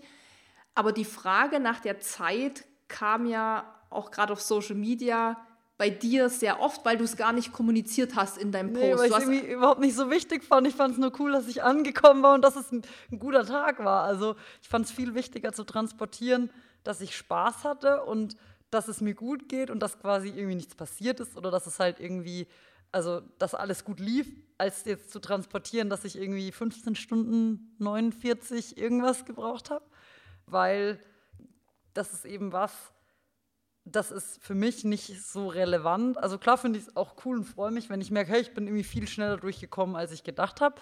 Und ich bin vielleicht doch irgendwie fitter oder mental stärker oder irgendwas, aber es hängt eben einfach auch von so vielen Faktoren ab. Also ich meine, da ist ja jetzt, ich sag mal, Tagesform nur einer von ganz wenigen Faktoren und persönliche Fitness oder was. Also die, die Dinge, die mit einem selber zu tun haben, sind nur ein ganz kleiner Teil von dem, was letztendlich dann so ein Traillauf ausmacht. Angefangen von Witterungsbedingungen, Wetter, ob es da jetzt, ich sag mal, 15 Stunden Dauerregen hat oder 15 Stunden 30 Grad und wie die Strecke beschaffen ist, ob die einem eben liegt. Und, und, und man hat so viele Faktoren. Zum Beispiel, ich hatte einen Fehler gemacht, ich hatte eine mega kleine und schlechte Headlamp dabei, warum ich die letzten irgendwie acht Kilometer eigentlich in zwei Stunden ins Ziel gewandert bin, weil ich einfach nicht laufen konnte, weil ich nichts mehr gesehen habe. Was mich in dem Moment schon ein bisschen geärgert hat, weil ich gern gelaufen wäre, weil das zog sich natürlich dann. Und ich hatte mich gut gefühlt und war irgendwie noch voll fit und dachte, oh super, jetzt bin ich gleich im Ziel. Nee, war nicht so. Also habe ich auch daraus gelernt. Aber ja, einfach so, es gibt einfach so viele Faktoren, die so einen Traillauf halt beeinflussen, weswegen die Zeit mit der Kilometeranzahl man gar nicht so vergleichen kann wie jetzt zum Beispiel bei einem Straßenlauf, wo man sagt, okay, 42 Kilometer, wie schnell warst du da? Da kannst du in etwa einordnen, wie fit jetzt die Person ist. Aber ob also man muss sich vielleicht bei so einem Trailauf erstmal angucken, was ist auf diese Strecke die Bestzeit, die bisher gelaufen wurde oder wie viel hat der erste gebraucht. Und dann kann man sich selber einordnen. Aber man kann jetzt nicht sagen, bei jedem 85 Kilometer Lauf sind die Leute gut, die schneller sind als 10 Stunden. Ja, und das haben wir ja auch im Vorfeld gemerkt, als wir uns überlegt haben, wie lange wir ungefähr dafür brauchen, ja. weil man muss es ja trotzdem so ein bisschen mal grob abschätzen, dass man eben auch seine Verpflegung dann gescheit einplanen kann. Und guckt, okay, wie viel muss ich dann mitnehmen, auch wie viel Wasser, muss ich am Dropback irgendwie was wechseln. Das heißt, man muss sich schon damit beschäftigen und da haben wir ja ewig rumgerätselt und haben natürlich auch so Vergleichswerte rangezogen. Dann habe ich gesagt, ja, beim Glockner habe ich so und so lang gebraucht. Dazu muss man auch sagen, dass der Großglockner von den rein nackten Fakten ja fast identisch zu dem genau. Miot ist. Also der hat irgendwas zwischen 80 und 85 Kilometer und eben fast identische Höhenmeter. Und da habe ich zu dir noch gesagt, ja, da bin ich irgendwie 14 Stunden, weiß ich nicht, 50 gelaufen. Puh, aber hier werden wir bestimmt deutlich länger brauchen, weil Treppen und dann soll es regnen und so weiter und so fort. Also da merkt man schon, dass es viel schwieriger ist, ja. als eben zu sagen, okay, ich laufe jetzt zum Beispiel Hamburg-Marathon, da bin ich damals 3,35 gelaufen, jetzt möchte ich 3,32 laufen. Ja, genau. Wie du es gesagt hast, es hängt ja von so vielen Sachen ab, die man vorher nicht wissen kann, da müsste man dafür das Rennen gelaufen sein, schon genau. mal, um zu wissen, wie das ungefähr ist. Genau. Von daher ist es immer mit diesen Zeiten schwierig, aber die Leute wollen es halt trotzdem immer wissen. Was, was denkst du denn, warum die Leute als erstes fragen, wie schnell du warst? Weil das, glaube ich, was ist, wo die Leute dann glauben, sie wissen, wie gut du bist. Wenn ich sage, oh, ich hatte mein Top-Rennen, ich habe mich toll gefühlt und sage, oh, ich habe aber 25 Stunden gebraucht, sage ich, ja, kein Wunder, wenn ich da so durchwandern würde, würde ich mich auch gut fühlen. Also dann, je schneller du, glaube ich, bist, desto mehr Respekt haben die Leute und denken sich, uh, ist die krass. Und desto eher glauben sie, dass sie einordnen können, wie sie im Vergleich zu dir sind, wie krass du bist, wie bewundernswert dein Ergebnis ist. Und das ist eigentlich eben was, klar, wenn man jetzt eben an die Top-Athleten geht, wo natürlich irgendwie jede Sekunde zählt und wo man sagt, okay, der hier ist wirklich eine Weltspitze oder der ist eben top, was weiß ich, was 10 in Dach oder so. Ähm, das ist natürlich was ganz anderes. Klar, da, da geht es ja um nichts anderes. Da geht es einfach nur darum, um schnell zu sein. Aber wenn man jetzt so jemanden wie mich, der eben eher Typ Genussläufer ist, fragt, wie schnell ich war, das ist irgendwie so, ich weiß nicht, ich finde es eben irgendwie gar nicht so wichtig, weil viel wichtiger ist doch, ob ich eben Spaß hatte, ob ich mich gut gefühlt habe. Die wissen ja auch gar nicht, kann ja auch sein, dass ich bei Kilometer 30 umgeknickt bin und erst mal 20 Kilometer nur gehumpelt bin, dann, mich aber vielleicht noch topfit war. Ja, vielleicht wäre ich mit einer guten Headlamp schneller gewesen, vielleicht aber auch nicht, weil vielleicht hätte es mir dann 20 Kilometer vom Ziel den Magen umgedreht und ich wäre froh gewesen, wenn ich irgendwie innerhalb der Cut-Off rein gestrulert komme, so ungefähr. Ähm, aber ja, ich glaube einfach, irgendwo ist in uns drin und ich glaube, das kriegen wir einfach auch in der Kindheit schon antrainiert, dass einfach irgendwie man immer besser sein muss. Besser als man selber, besser als die anderen, in der Schule die bessere Note, in, in der Schule irgendwie, ob man jetzt hier goldenes, goldene Urkunde oder silberne Sporturkunde kriegt, weil man schneller oder langsamer gerannt ist. Irgendwie ist uns drin einfach verwurzelt, dass wir dieses Bedürfnis haben, uns mit anderen unserer Rasse zu vergleichen und uns, glaube ich, unseren Wert darüber auch irgendwo ein bisschen zu definieren. Also ich glaube, dass viele Leute das Gefühl haben, sie sind nur dann was wert, wenn sie kontinuierlich in irgendwas besser werden oder wenn sie auch in den Dingen besser sind als andere. Den besseren Jobtitel, den, ich sag mal, besseren Boyfriend, den besseren, das bessere Ergebnis beim Marathon. Und ähm, dieser Leistungsdruck oder dieses, dieser Vergleichsgedanke, der führt sicher dazu, dass auf der Welt krasse Innovationen entstehen und wir uns so weiterentwickeln und irgendwelche bahnbrechenden Erfindungen gemacht werden und so, weil wenn es niemanden gäbe, der sagen würde, oh, wir können das besser oder schneller oder so, dann würde es wahrscheinlich keinen Hochgeschwindigkeitszug, der 300 fährt, geben oder so. Aber von der Idee her ist es, glaube ich, was, wo man immer wieder sich auch bewusst machen sollte, dass der eigene Wert nicht dadurch definiert ist, weil man einfach ein Individuum ist mit eigenen Ängsten und Vergangenheit und, und, und eigener Geschichte, dass der eigene Wert nicht dadurch definiert ist, ob man jetzt in der einen Sache halt schlechter oder besser ist als jemand anders. Also für dich ist es einfach wichtiger, gut durchzukommen, Spaß zu haben, gesund zu bleiben, anstatt zu sagen, ich bin jetzt die um die Zeit gelaufen. Ja, absolut. Und du merkst aber, dass das bei anderen eher nicht so ist. Also man merkt schon, dass das selten eher ist, so deine Ansicht. Also zumindest das, was ich so transportiert kriege oder was die Leute sagen oder so, schon. Ich meine, klar, es ist natürlich auch so, dass je mehr man sich mit so einer Sportart beschäftigt und dann mal guckt, was gibt es da für Athleten, für Profis, wer ist da richtig gut drin, über wen wird gesprochen, ähm, so wie mit jedem Hobby, wenn man sich damit befasst, dass man sich natürlich, und je besser man in irgendwas wird und je krasseres Zeug man macht, desto eher kommt man natürlich, umgibt man sich auch mit Leuten, die das irgendwie gut können. Und desto mehr vergleicht man sich auch vielleicht mit den falschen Leuten. Nämlich mit den Leuten, die irgendwie da, ich sag mal, auf dem Podium stehen und dann plötzlich guckt man, wie viele Stunden trennen mich eigentlich von denen oder wie viele Minuten und baut dann unbewusst vielleicht auch oft so dieses auf, weiß aber gar nicht, was haben die vielleicht für Voraussetzungen. Arbeiten die 40, 20 Stunden die Woche, leben die davon, haben die irgendwie eine Million geerbt und können ihr Leben regenerieren, so ungefähr, und rennen ab und zu oder keine Ahnung. Also es ist einfach dieses Thema Vergleichen. Man sollte, glaube ich, ein gesundes Verhältnis dazu haben, wie viel Druck man sich macht wegen anderen Menschen. Ich sage ja auch immer, man kann sich eigentlich nur mit sich selbst vergleichen ja. und man kann nur sich selbst schlagen. So sehe ich das ja auch immer und ich versuche halt immer irgendwie besser zu sein, als ich es vorher war, genau. aber das muss nicht immer sein, dass ich schneller bin. Nee, genau. Das kann eben auch sein, dass ich sage, ich bin diesmal besser durchgekommen, weil ich mich besser verpflegt genau. habe oder ich bin besser durchgekommen und habe nächsten Tag gar keinen Muskelkater. Genau, und das ist auch mein Ziel. Also ich möchte eben schon das Gefühl haben, ich habe es heute gut gemacht. In meinem, in meinem kleinen Universum von Fitness und von Knowledge und keine Ahnung, habe ich es gut gemacht und bin mit mir zufrieden. Und wie und wann ich mit mir zufrieden bin, das definiere ich ja immer noch selber. Ja, das ist, eine, das ist, ein guter Ansatz, aber das ist ja, wie du auch gesagt hast, wahrscheinlich in uns drin und das wurde uns mitgegeben durch Schule und so ja. weiter, dass man sich auch unter, unbewusst mit anderen vergleicht. Ja. Das macht man ja oft, man stellt sich ja oft nicht hin und sagt, oh, der macht das und das und ich bin ja viel schlechter. Aber klar, das ist natürlich auch so Social Media, spielt dann da noch mit ja. rein. Jeder postet seine Zeiten, dies, das, Ananas. Und ich bin ja auch jemand, ich poste ja auch immer meine Zeit. Ähm, aber einfach so, weil das für mich irgendwie so dazugehört. Also ich will halt sagen, wie viel Kilometer der Lauf hatte, wie viel Höhenmeter und wie lange ich halt gebraucht habe. Und für mich ist es auch voll fein, ob ich da jetzt eben 15 Stunden brauche oder 18. Das hat dann eben auch immer seine Gründe gehabt.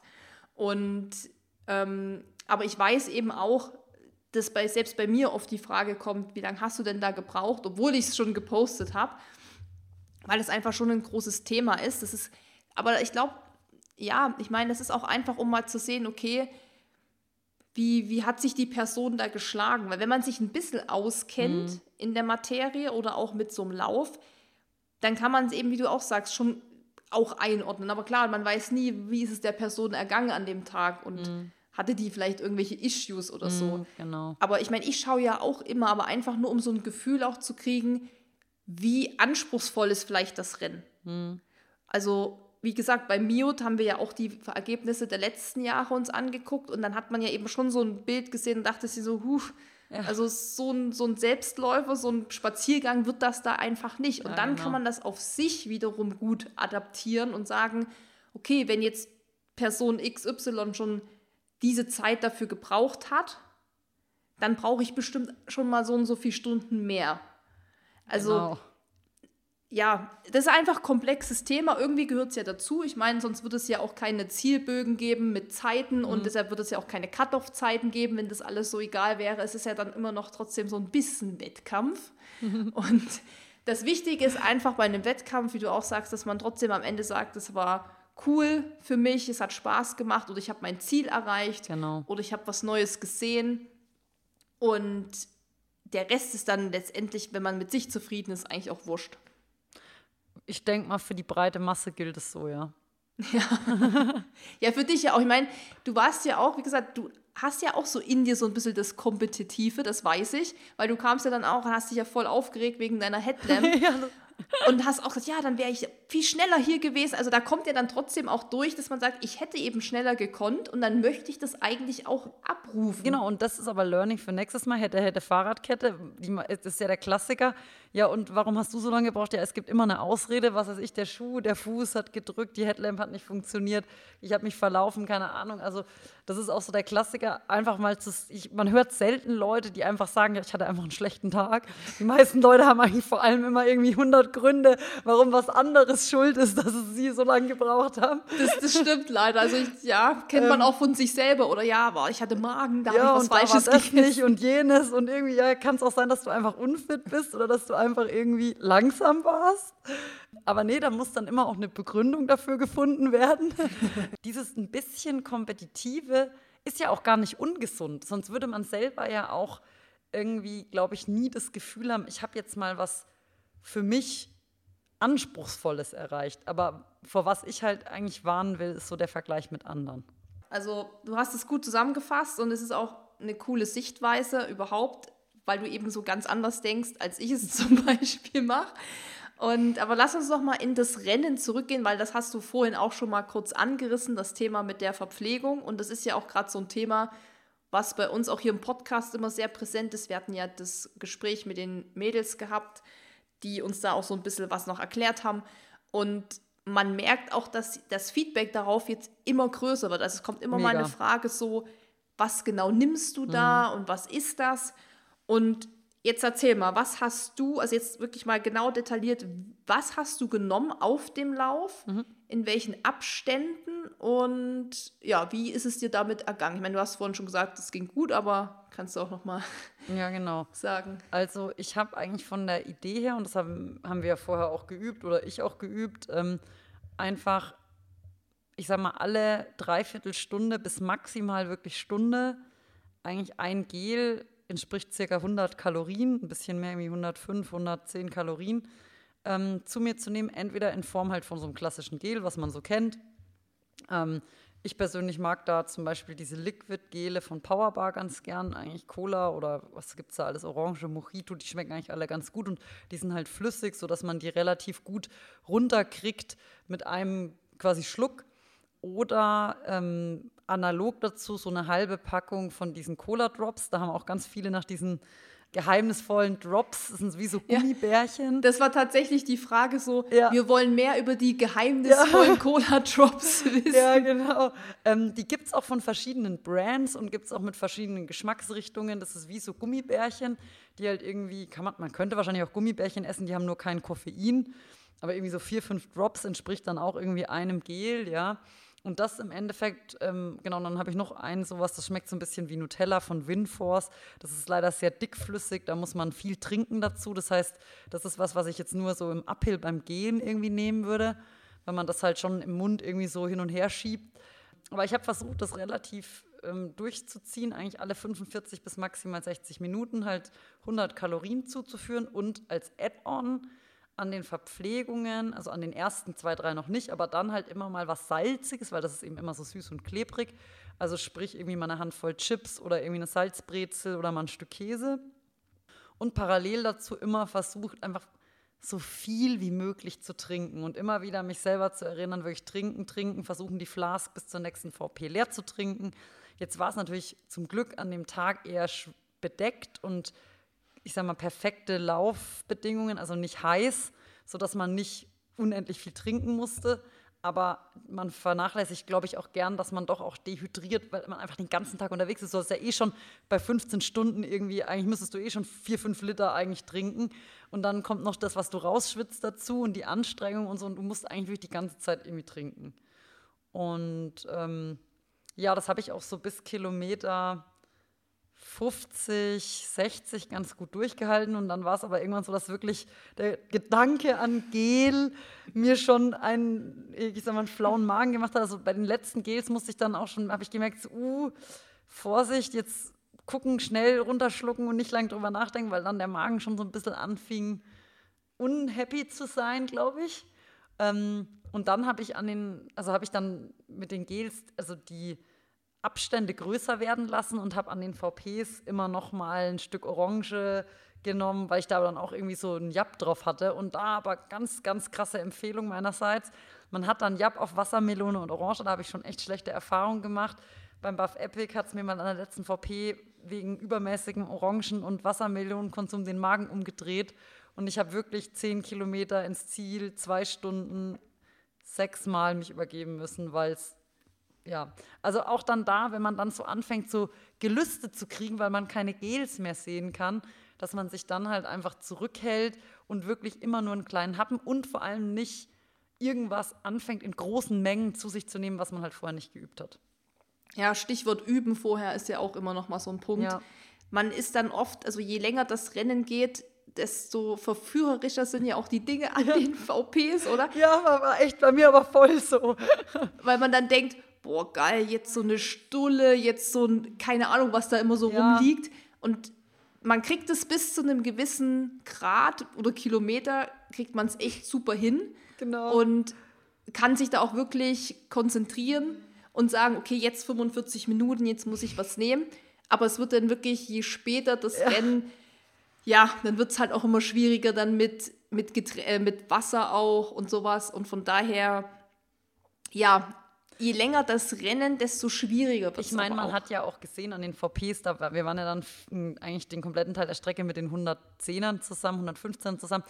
Die setzen sich dann, die sind ja schon zehn Stunden so ungefähr auf den Beinen, wirklich auch hin und essen mal eine Suppe oder irgendwas. Und klar, wenn, wenn ich jetzt an Eiger 250 denke, da werden wir auch uns dann mal hinsetzen, mal was Warmes essen, wenn man da komplett durch die Nacht läuft, am Ende noch komplett durchnässt oder so. Also man muss sagen, wir hatten bei dem Lauf einfach auch Top-Bedingungen, dass man nicht groß irgendwie Struggles hatte wegen den äußeren Umständen. Dass man im Endeffekt einfach nur versucht, Dinge zu nehmen, die man gewohnt ist. Stichwort auch Salz. Viele neigen ja dazu, wenn sie dann merken, so die Beine werden langsam, machen so ein bisschen dicht oder krampfen und hauen sich dann, steht an der VP irgendwie so ein Eimer Salz und dann hauen die sich erstmal so eine Schippe Salz rein und wundern sich danach, warum dann gar nichts mehr geht, weil der Körper das halt nicht gewohnt ist. Plus in den Gels, wenn das Sodium draufsteht, dann ist eben auch Salz drin. Also das ist eigentlich schon so auch gemischt, dass man eigentlich nicht noch extra Salz sich reinpfeifen muss. Oder wenn, dann sollte man das halt mit Salztabletten vorher einfach geübt haben, wenn man weiß, man neigt einfach, man hat irgendwie ein schlechtes Salzgehalt, man neigt zu Krämpfen, was weiß ich. Dann kann man das vorher üben, aber nicht anfangen, wie wild irgendwie Salz reinzuschaufeln und denken, man rettet damit noch irgendwas.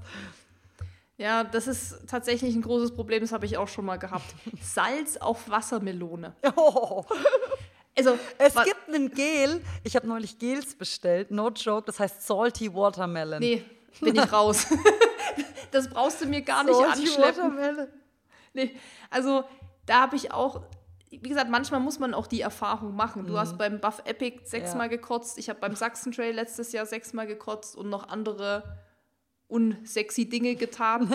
und da war am Ende auch einfach, wenn man dann mal so rekapituliert, was da los war, waren es einfach die Dinge Wassermelone, Salz und Apfelschorle und das alles in ja. so Mix. Viel ja. zu viel und ohne das mal geübt ja. zu haben. Und von daher sind natürlich auch für uns beide jetzt aktuell diese Trailläufe natürlich auch Tests für unsere Verpflegung, also auch weiter, das ist natürlich noch nie ausgereift. Man merkt ja dann selber, okay, jetzt komme ich an meine Grenzen. Also bei mir war es ja auch so, ich hatte 13 Gele. ich meine, überleg dir mal, ich habe in den letzten acht Jahren vielleicht 13 Gele auf acht Jahre verteilt genommen. Ein Gel wiegt eigentlich so 60 bis 70 Gramm. Das heißt, du hast schon mal also hast eigentlich fast ein Kilo Gels gegessen. Stimmt nee. das? Ja, 60 Gramm wären 600 Gramm für 10 Gels und nochmal 6, 1280 sind äh, 780 Gramm Gel, wenn ein Gel 60 Gramm wiegt. Und das ist echt ein bisschen eklig. das ist, also wenn man sich das mal so vorstellt, was man dann so in sich reinballert. Aber es ist natürlich auch, wie du gesagt hast, ich habe ja auch die Powerbar Liquid und die taugen mir aktuell auch noch am besten. Jetzt aktuell kann ich die natürlich nicht mehr sehen und riechen und schmecken und fühlen. In Summe hatte ich das gleiche wie du. Je länger das Rennen gegangen ist, desto länger dachte ich so, boah, noch ein G, ich kann nicht mehr. Aber ich muss. Und ich glaube, es ist aber auch so, dass man halt dann an den VPs, man ist dann so erschöpft und man lässt man sich dann auch ablenken. Man kommt dann in die, in die, in die, in die drittletzte, vorletzte VP rein und denkt sich, oh, jetzt wie viel ist noch? Oh, 20, oh, was gibt's denn hier alles Leckeres? Beim Anfang ist man noch voll so, okay, weiter, keine Ahnung, hier Dropback, noch irgendwie die Gels neu rausgezogen, bloß nicht anhalten. Und irgendwann denkt man sich so, oh, ja, mal kurz so einmal schnaufen und oh, guck mal, da gibt's hier Käse und Tomaten und. Wobei so einen Käse habe ich auch immer genommen, weil das sind ja so ganz kleine Würfel. Man muss ja auch dazu sagen, das sind ja nie riesige Portionen. Ja.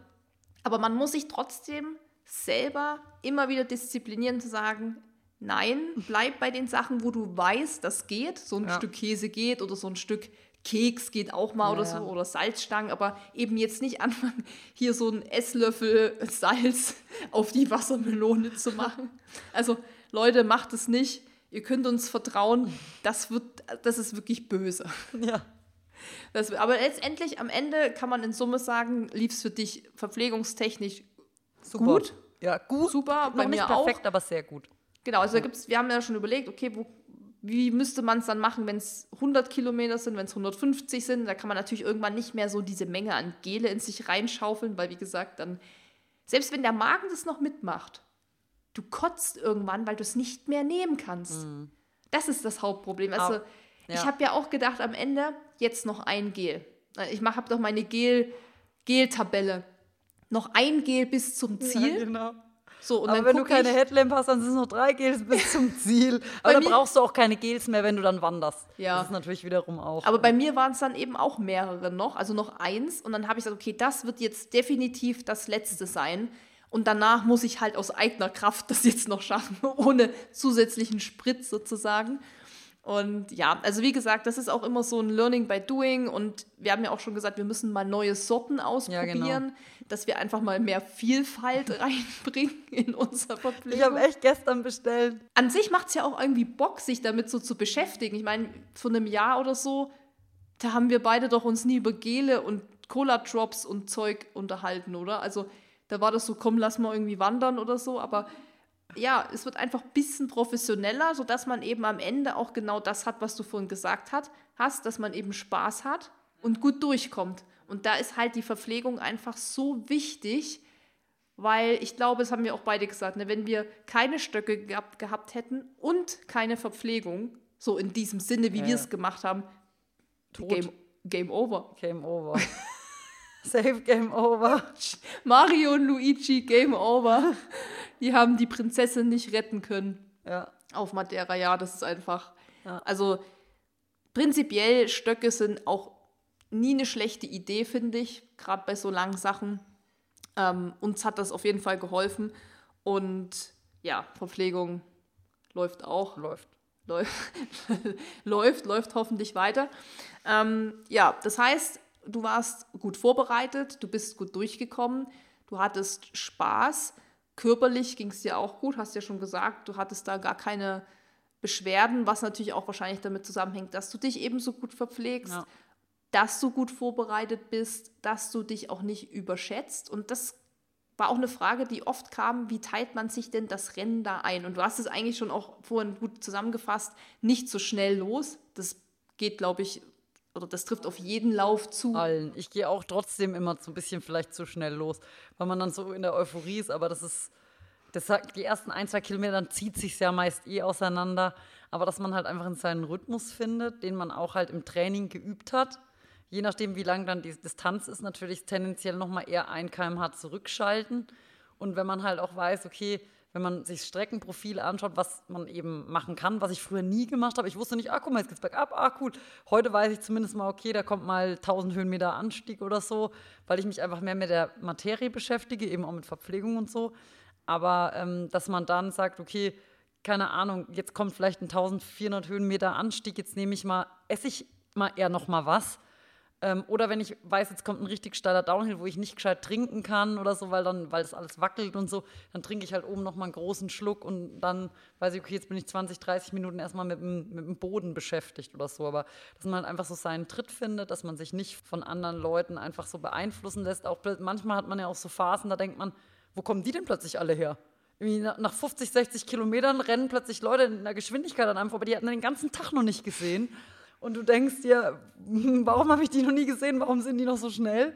Und dann, ja, mal, die haben ihr Rennen vielleicht anders eingeteilt, vielleicht sind die mal eingebrochen oder vielleicht sind die eben mega Downhill stark und im Uphill schlecht. Also man weiß ja eben nie, was die anderen Leute für Paketchen mit sich rumtragen. Deswegen einfach sein Rennen laufen, für sich Spaß haben und auch auf den Körper während dem Lauf hören. Also wirklich auch einfach wachsam sein. Wo tut mir was weh? Ist es vielleicht kritisch oder ist es nur so ein Schmerz, der, der sich rausläuft oder der halt in drei Tagen wieder weg ist? Unser Motto läuft sich läuft raus. sich raus. genau. Ähm, ja, aber da einfach halt mit Sinn und Verstand und deswegen auch einfach so dieses nicht zu krass vorher steigern, sondern wirklich dem Körper Zeit geben, also sich Zeit geben, den Körper auf solchen Belastungsthemen einfach kennenzulernen. Also nicht von sozusagen Halbmarathon, Straßenlauf auf den Miot 85. Nee, genau. Sondern schlecht. wirklich, also das ist auch was, was ich immer als Tipp geben kann. Im Endeffekt macht es die viele Erfahrung über die Jahre, Genau. dass man einfach über die Jahre Kilometer sammelt, jetzt in dem Fall Höhenmeter sammelt, Ja. auch natürlich Erfahrung auf technischen Trails sammelt. Ich meine, wenn ich überlege, wie ich da vor vier Jahren noch im Pitztal hoch und runter bin und jetzt ist natürlich ein Unterschied wie Tag und Nacht. Und einfach der Sache auch vertrauen, dass das schon wird. Weil im Flachen ist es ja auch so, du fängst ja auch an, weiß ich nicht, 20 Minuten durchzujoggen, ist das Genau. erste Ziel. Oder so gehen, joggen im Wechsel. Dann irgendwann sagst du, ich will mal fünf Kilometer laufen. Da steigert man es ja im Prinzip genauso langsam. Und welchen Tipp hättest du jetzt noch? Weil du bist ja, wie gesagt, ein Berggirl, kann man sagen. Also kennst dich dann natürlich noch besser aus als ich. Was wäre dein Tipp für Straßenläufer, die sagen, sie fangen jetzt oder würden gerne mal Traillaufen anfangen, dann vielleicht auch mit Hinblick mal auf längere Distanzen? Was können die machen, damit es eben auch Spaß macht?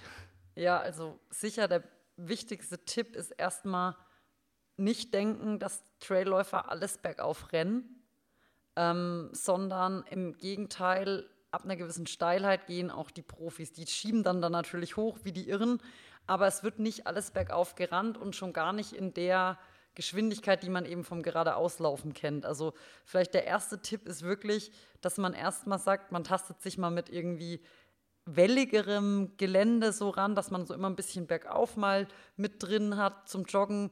Und wenn es dann steil wird, dass man aber geht, ja, also stramm wandern und einfach ins Training immer wieder auch Wandern einbauen, strammes Wandern. Also, dass man halt sagt, okay, man geht seine flachen Läufe laufen, läuft vielleicht mal was, was ein bisschen wellig ist, hat dann irgendwie mal auf 10 Kilometern vielleicht mal 100, 200, 300 Höhenmeter drin, was man vielleicht noch laufen kann, wenn man straßenlauftechnisch relativ gut unterwegs ist und dann aber eben auch wirklich mal sagen, ich gehe jetzt mal an den Berg und mache mal 500, 700.000 Höhenmeter wandernd und das Ganze dann im Endeffekt steigern und versuchen zu kombinieren. Also wenn es flach wird oder bergab geht, eben wieder in den Laufschritt verfallen und wenn es halt steil wird, sodass man das Gefühl hat, boah, ich komme gar nicht mehr klar, dass man dann einfach stramm geht. Und dieses, ja, ich sag mal, auf die Distanz gesehen, dann einfach immer länger machen.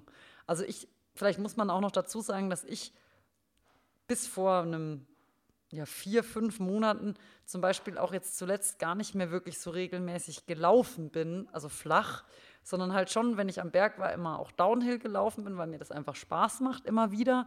Aber dass ich jetzt nicht so im krassen Lauftraining drin war, aber einfach so dieses viele bergauf wandern, wenn es steil ist, ist halt was, was beim Trail glaube ich, die meisten Straßenläufer dann irgendwie killt, wenn sie das nicht üben. Also man kann super gut flach laufen und dann kommt ein Berg und da denkt man, man kann wie ein Irrer hochrennen und dann steht man nach 100 Höhenmeter da und pumpt voll und, und kommt gar nirgendwo mehr hin.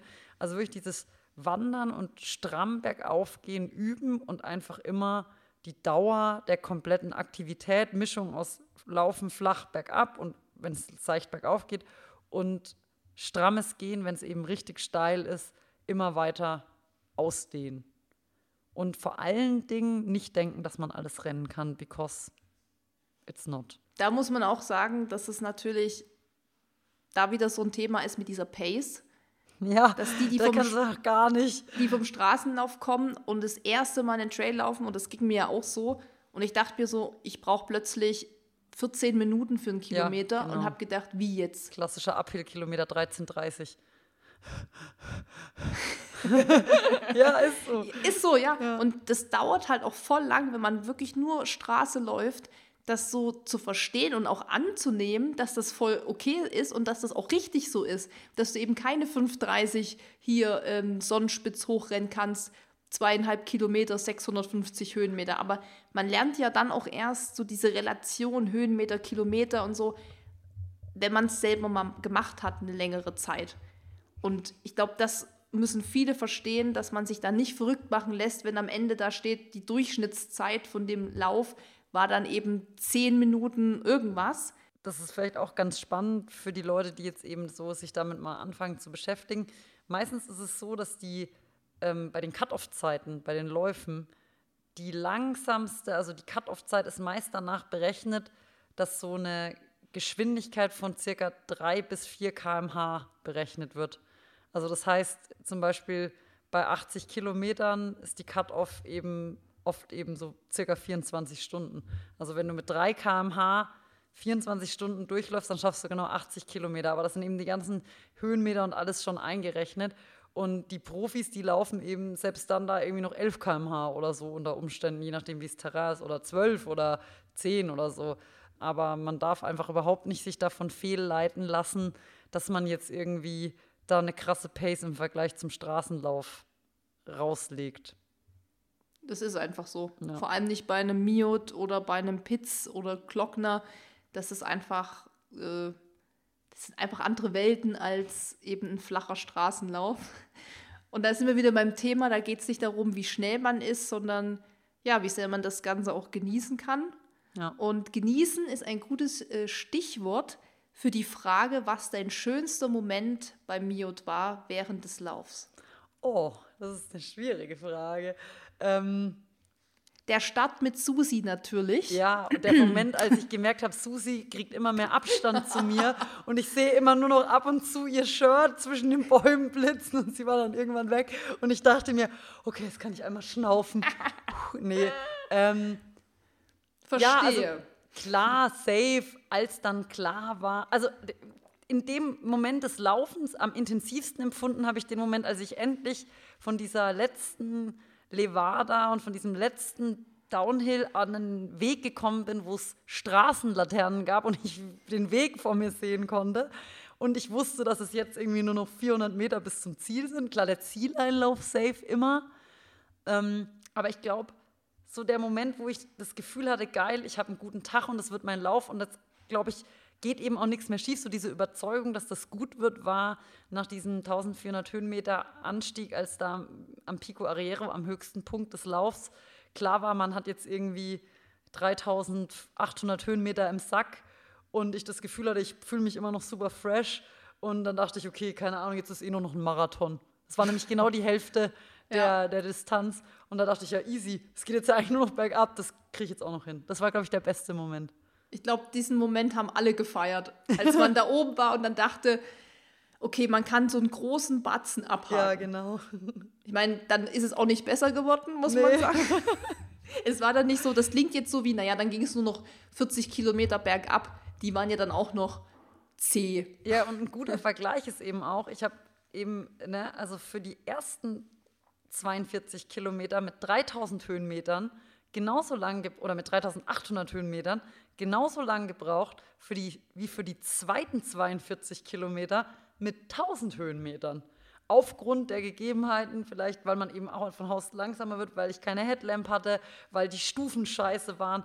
Und das sieht man eben auch wieder, wie, ich sag mal, unsinnig in Anführungszeichen jetzt die Frage ist, ähm, wie man das jetzt mit einem anderen Lauf vielleicht vergleichen kann oder wie schnell man da war. Also es ist eben, ja, es sind so viele Faktoren einfach. Ja, und vor allem darf man auch nicht vergessen, dass Downhill meistens der Part ist, wo man die meiste Zeit eigentlich auch auf die Spitze verliert. Ja, also weil die racen darunter wie die Irren. Genau, also viele denken ja, dass man das berghoch verliert, aber das ist ja eben gar nicht so, sondern mhm. berghoch verliert man eigentlich noch eher weniger Zeit, aber ja. im Downhill ist es dann da, wo dann quasi die Elite sozusagen weg ist und man dann hinterher trottet. Und wenn dann eben so viele geradeaus laufbare Strecken kommen, dann kannst du die krasseste Bergziege sein, aber wenn du geradeaus nie schneller als 5,30 läufst und da kommen dann Läufer, die vom, vom Laufen kommen und nicht vom Wandern, dann, und da kommt sieben Kilometer Levada, Ja, dann. Aber das ist auch der Grund, warum ich immer noch weiterhin auch flach laufen mhm. werde und auch lange flach laufe, auch 30, 40 Kilometer oder noch länger, weil ich gemerkt habe, dass mir das halt am Ende auch hilft, ja, wenn eben eine so. 7 Kilometer Levada kommt, dass ich eben dann nicht gehen muss. Ja, und das übe ich gerade. Tatsächlich. Und es hat im, bei mir echt gut funktioniert. Also ich konnte bis zum Ende auch wirklich noch laufen. Klar, irgendwie ist man dann langsam und trottet hin, aber man ist immer noch deutlich schneller, wie wenn man geht. Tatsächlich, wenn man eben selbst wenn man eine 7er Pace läuft, ist man noch schneller, als wenn man geht. Ja, das ist auch nicht so langsam, wenn man eben schon 70 Kilometer an den Bein hat und 5000 Höhenmeter. Und das habe ich eben persönlich auch gefeiert und deswegen ist mir wurscht, ob ich 15 Stunden 10 mit Headlamp oder 15 Stunden 50 ohne Headlamp brauche ist einfach die Tatsache, dass ich gemerkt habe, ich habe mich da irgendwie für mich so verbessert und ich konnte irgendwie feiern, dass ich irgendwie noch, noch joggen kann, was ich eben safe vor vier Monaten, da war ich ja gerade an dem Punkt, wo ich gesagt habe, ich jogge mal wieder irgendwie 15 Kilometer. Und das einfach für mich finde ich geil und das, da freue ich mich drüber. Ja, du hast dich da ja auch mega verbessert, also ich weiß es ja genau das Thema mit Bergauflaufen.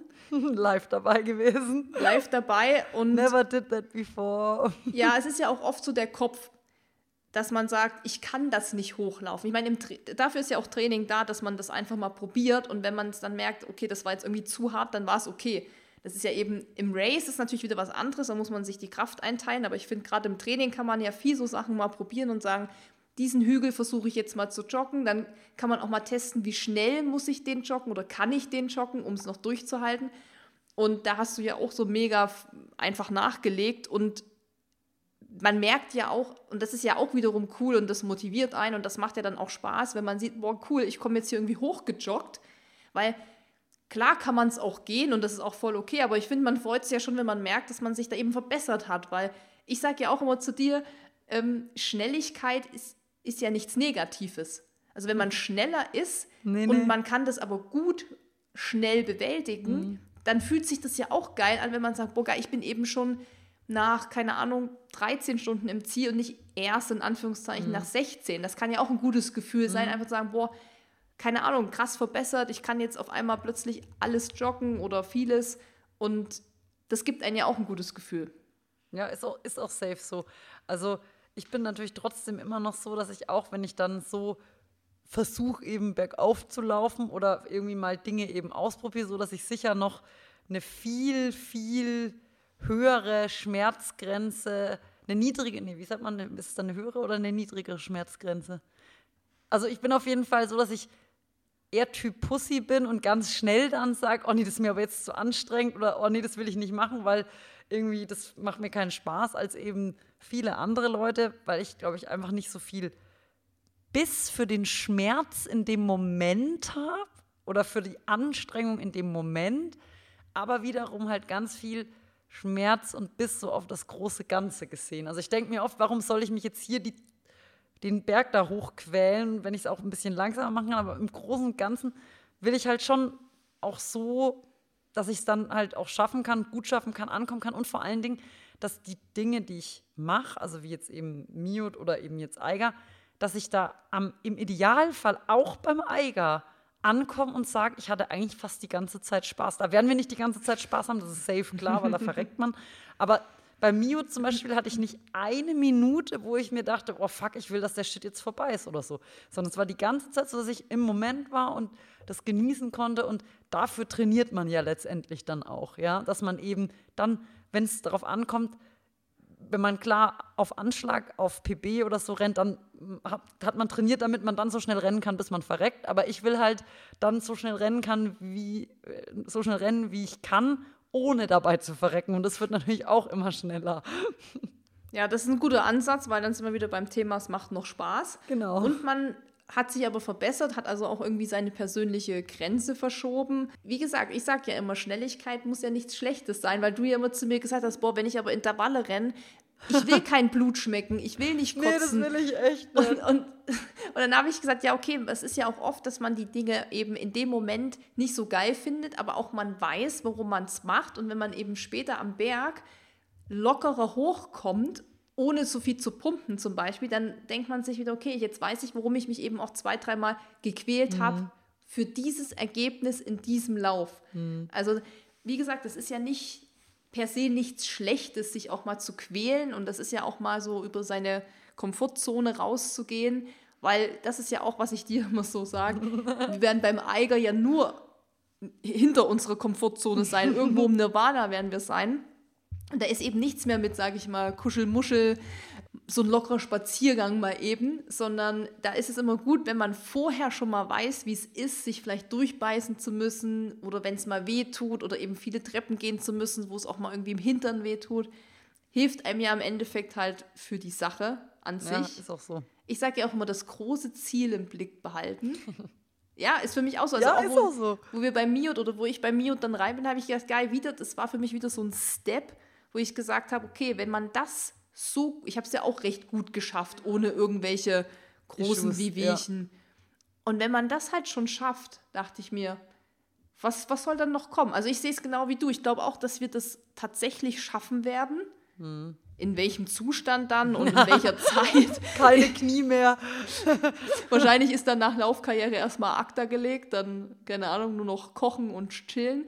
Aber ja, so per se bin ich da auch voll gut eingestellt, weil wir einfach vieles gut machen, eben auch mit Thema Verpflegung und mit wie wir da rangehen und dass wir uns auch viele Ruhetage gönnen. Ja, man muss ja immer gucken, macht man zu viel, zu wenig, aber ich glaube, tendenziell ist es für uns besser, wenn wir uns nicht im Vorfeld schon völlig abschießen. Mhm.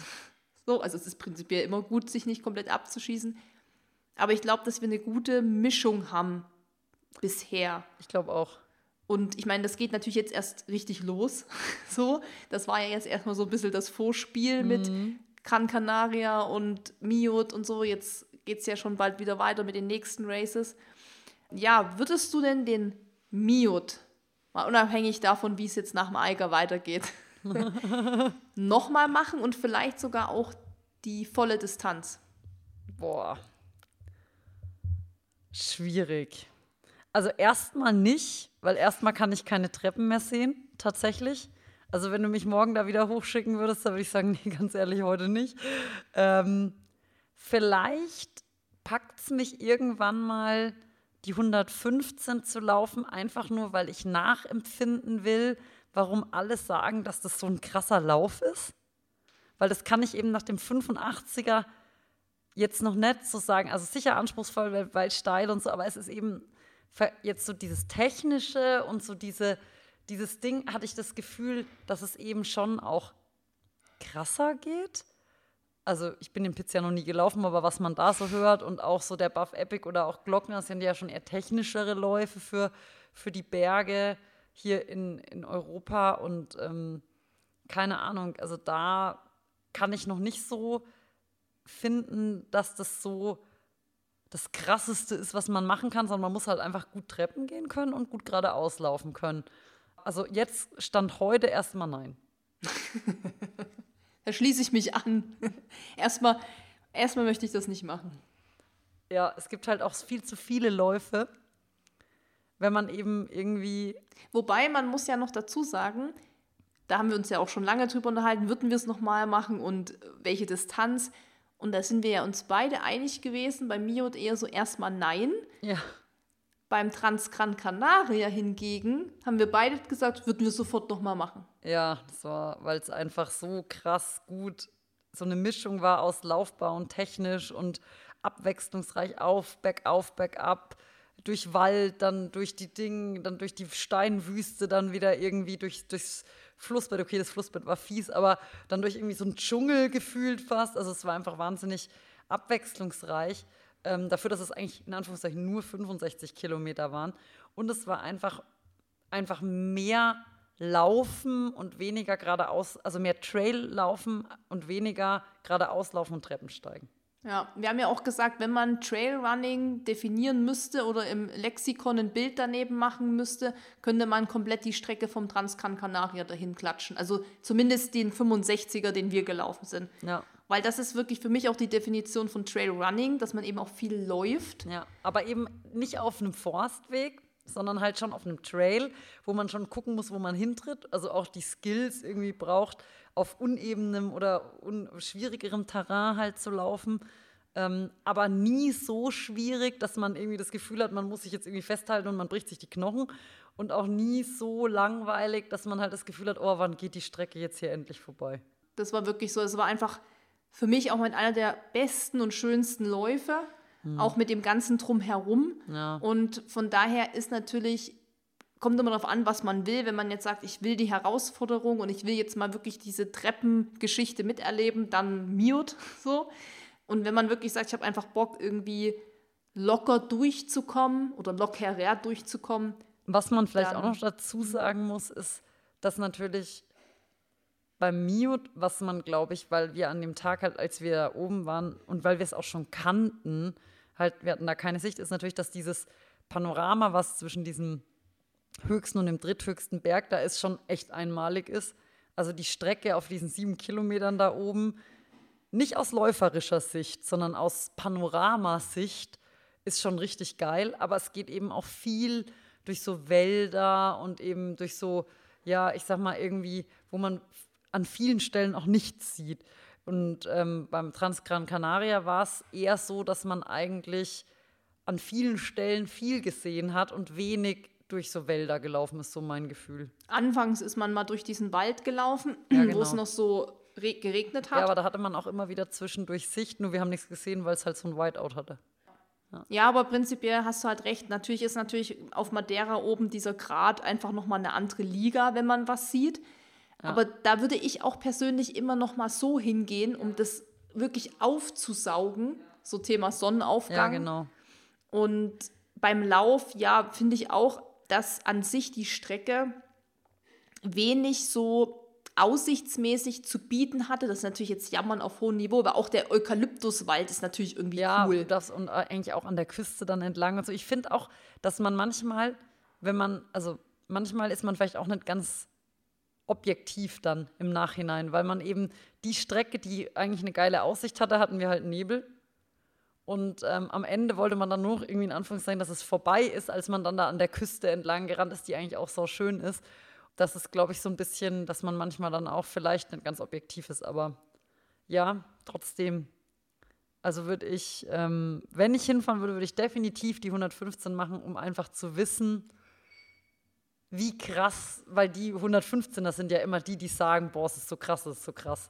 Wie krass dann nochmal diese wirklich 30 Kilometer mehr sind, die da am Anfang auch sind, die ja eigentlich ganz im Dunkeln sind. Das ist ja leider oft so bei den Hundertern, ja. dass vieles einfach nur im Dunkeln ist, wo du eigentlich auch nichts siehst. Okay, dann reizt es mich auch wieder nicht so, weil wenn ich dann davon nichts sehe.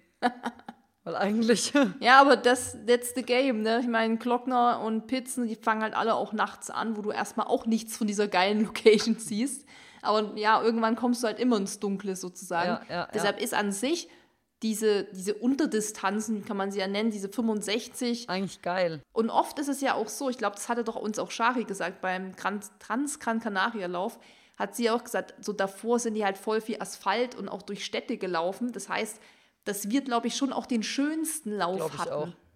Es ist oft so, ja. dass die 65 die sind oder die 60er die sind, die quasi dich noch nicht so hart fertig machen, weil die halt nicht irgendwie nachts um zwölf losgehen oder halt irgendwie nicht so ewig dauern und dafür aber halt sau viel bieten sozusagen in ja. Relation zu dem, was du leisten musst oder was du an, an Zeit aufwenden musst. Ja, das kann das sein. Ja, also das ist immer ein guter Kompromiss, aber klar, die 100 reizen halt immer. Ja. Das ist einfach noch mal so ein Meilenstein. Ja, und wir hatten es ja auch gesehen, da waren ja super viele 115er. Oh viel, viel mehr als 85er und ja, dann fühlt man sich so, wenn man mit seiner blauen Nummer an denen so vorbeiläuft, denkt man sich so, oh, was. Das sind die krassen, die, uh. Ja, ja, und, und man denkt sich so. Ne, die laufen an dir vorbei und du denkst dir, oh, das sind die krassen.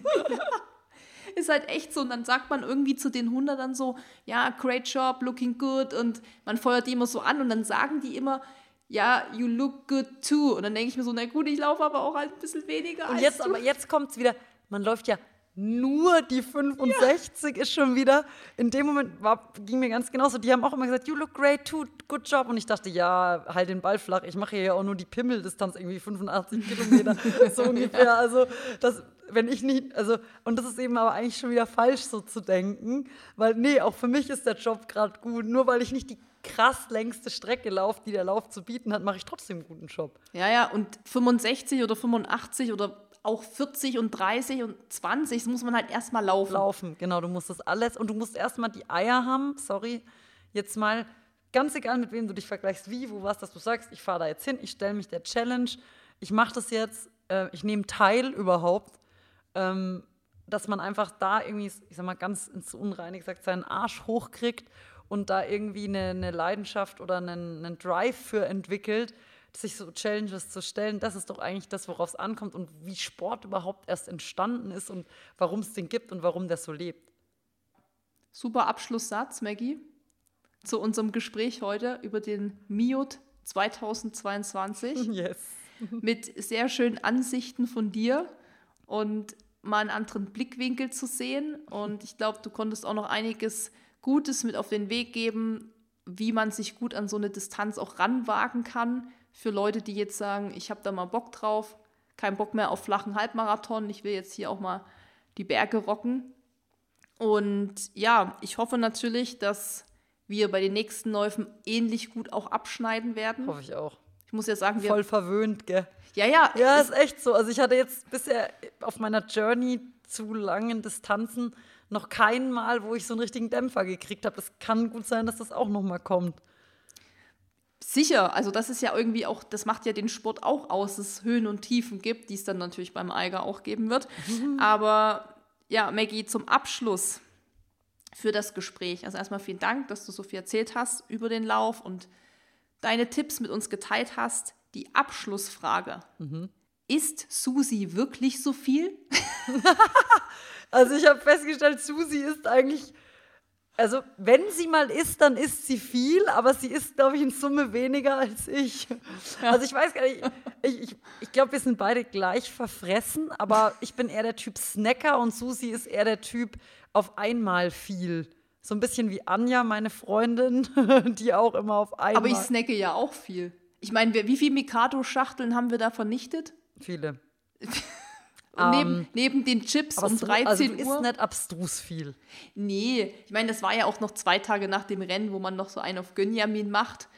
Aber so viel, wie wir uns bewegen, selbst wenn du, ich sag mal, also, keine Ahnung, muss man A essen, weil wir Power brauchen. Also klar, je leichter man ist, desto schneller kommt man irgendwie den Berg hoch und desto un unanstrengender ist es erstmal. Aber ich glaube, für so wirklich diese langen Kanten, wenn wir dann eben jenseits der 100 auch gucken, 200, 300, keine Ahnung, da braucht man schon irgendwie ein bisschen, muss man auch schon gut im Saft stehen halbwegs, damit man ein bisschen auch vorankommt. Also ich glaube, du isst auf jeden Fall nicht zu viel. Ja, ich glaube, das war natürlich auch so eine lustig gemeinte Frage, weil ich natürlich auch immer sage, dass ich so viel esse und so viel nasche und so. Ähm, aber ich kann auch sagen, dass Maggie sehr, sehr viel isst, für das, dass sie so schlank ist. Aber sie bewegt sich auch krass viel. Und ja, manchmal denke ich mir so, noch eine Woche mit Maggie im Urlaub und mir passt die Hose bald nicht mehr. Ach, so ein Schmarrn. Da gibt es immer noch mal ein Dessert am ja, Ende. Ja, klar. Crepe mit zwei Kugeln Eis und dann noch mal hier, keine Ahnung, noch mal Mikado und Chips. also, Wenn ich morgen tot umfalle, dann bereue ich die Mikado-Stange, die ich nicht gegessen habe. Perfekt. Und mit diesem Satz verabschieden wir uns jetzt und sagen vielen Dank fürs Zuhören. Danke, Maggie, fürs Hiersein und ja, bis zum nächsten Podcast, vielleicht dann schon zum Eiger. Jo, vielen Dank, dass ich da sein durfte und bis dann. Tschüss. Tschüss. Wenn dir dieser Podcast gefallen hat, hinterlass uns eine Bewertung und abonniere diesen Kanal, damit du auch in Zukunft keine Folge mehr verpasst. Für noch mehr Motivation und Trainingstipps folge uns auf Instagram unter dem Namen RunSkills sowie auf Facebook und Pinterest oder besuche unsere Website www.runskills.de.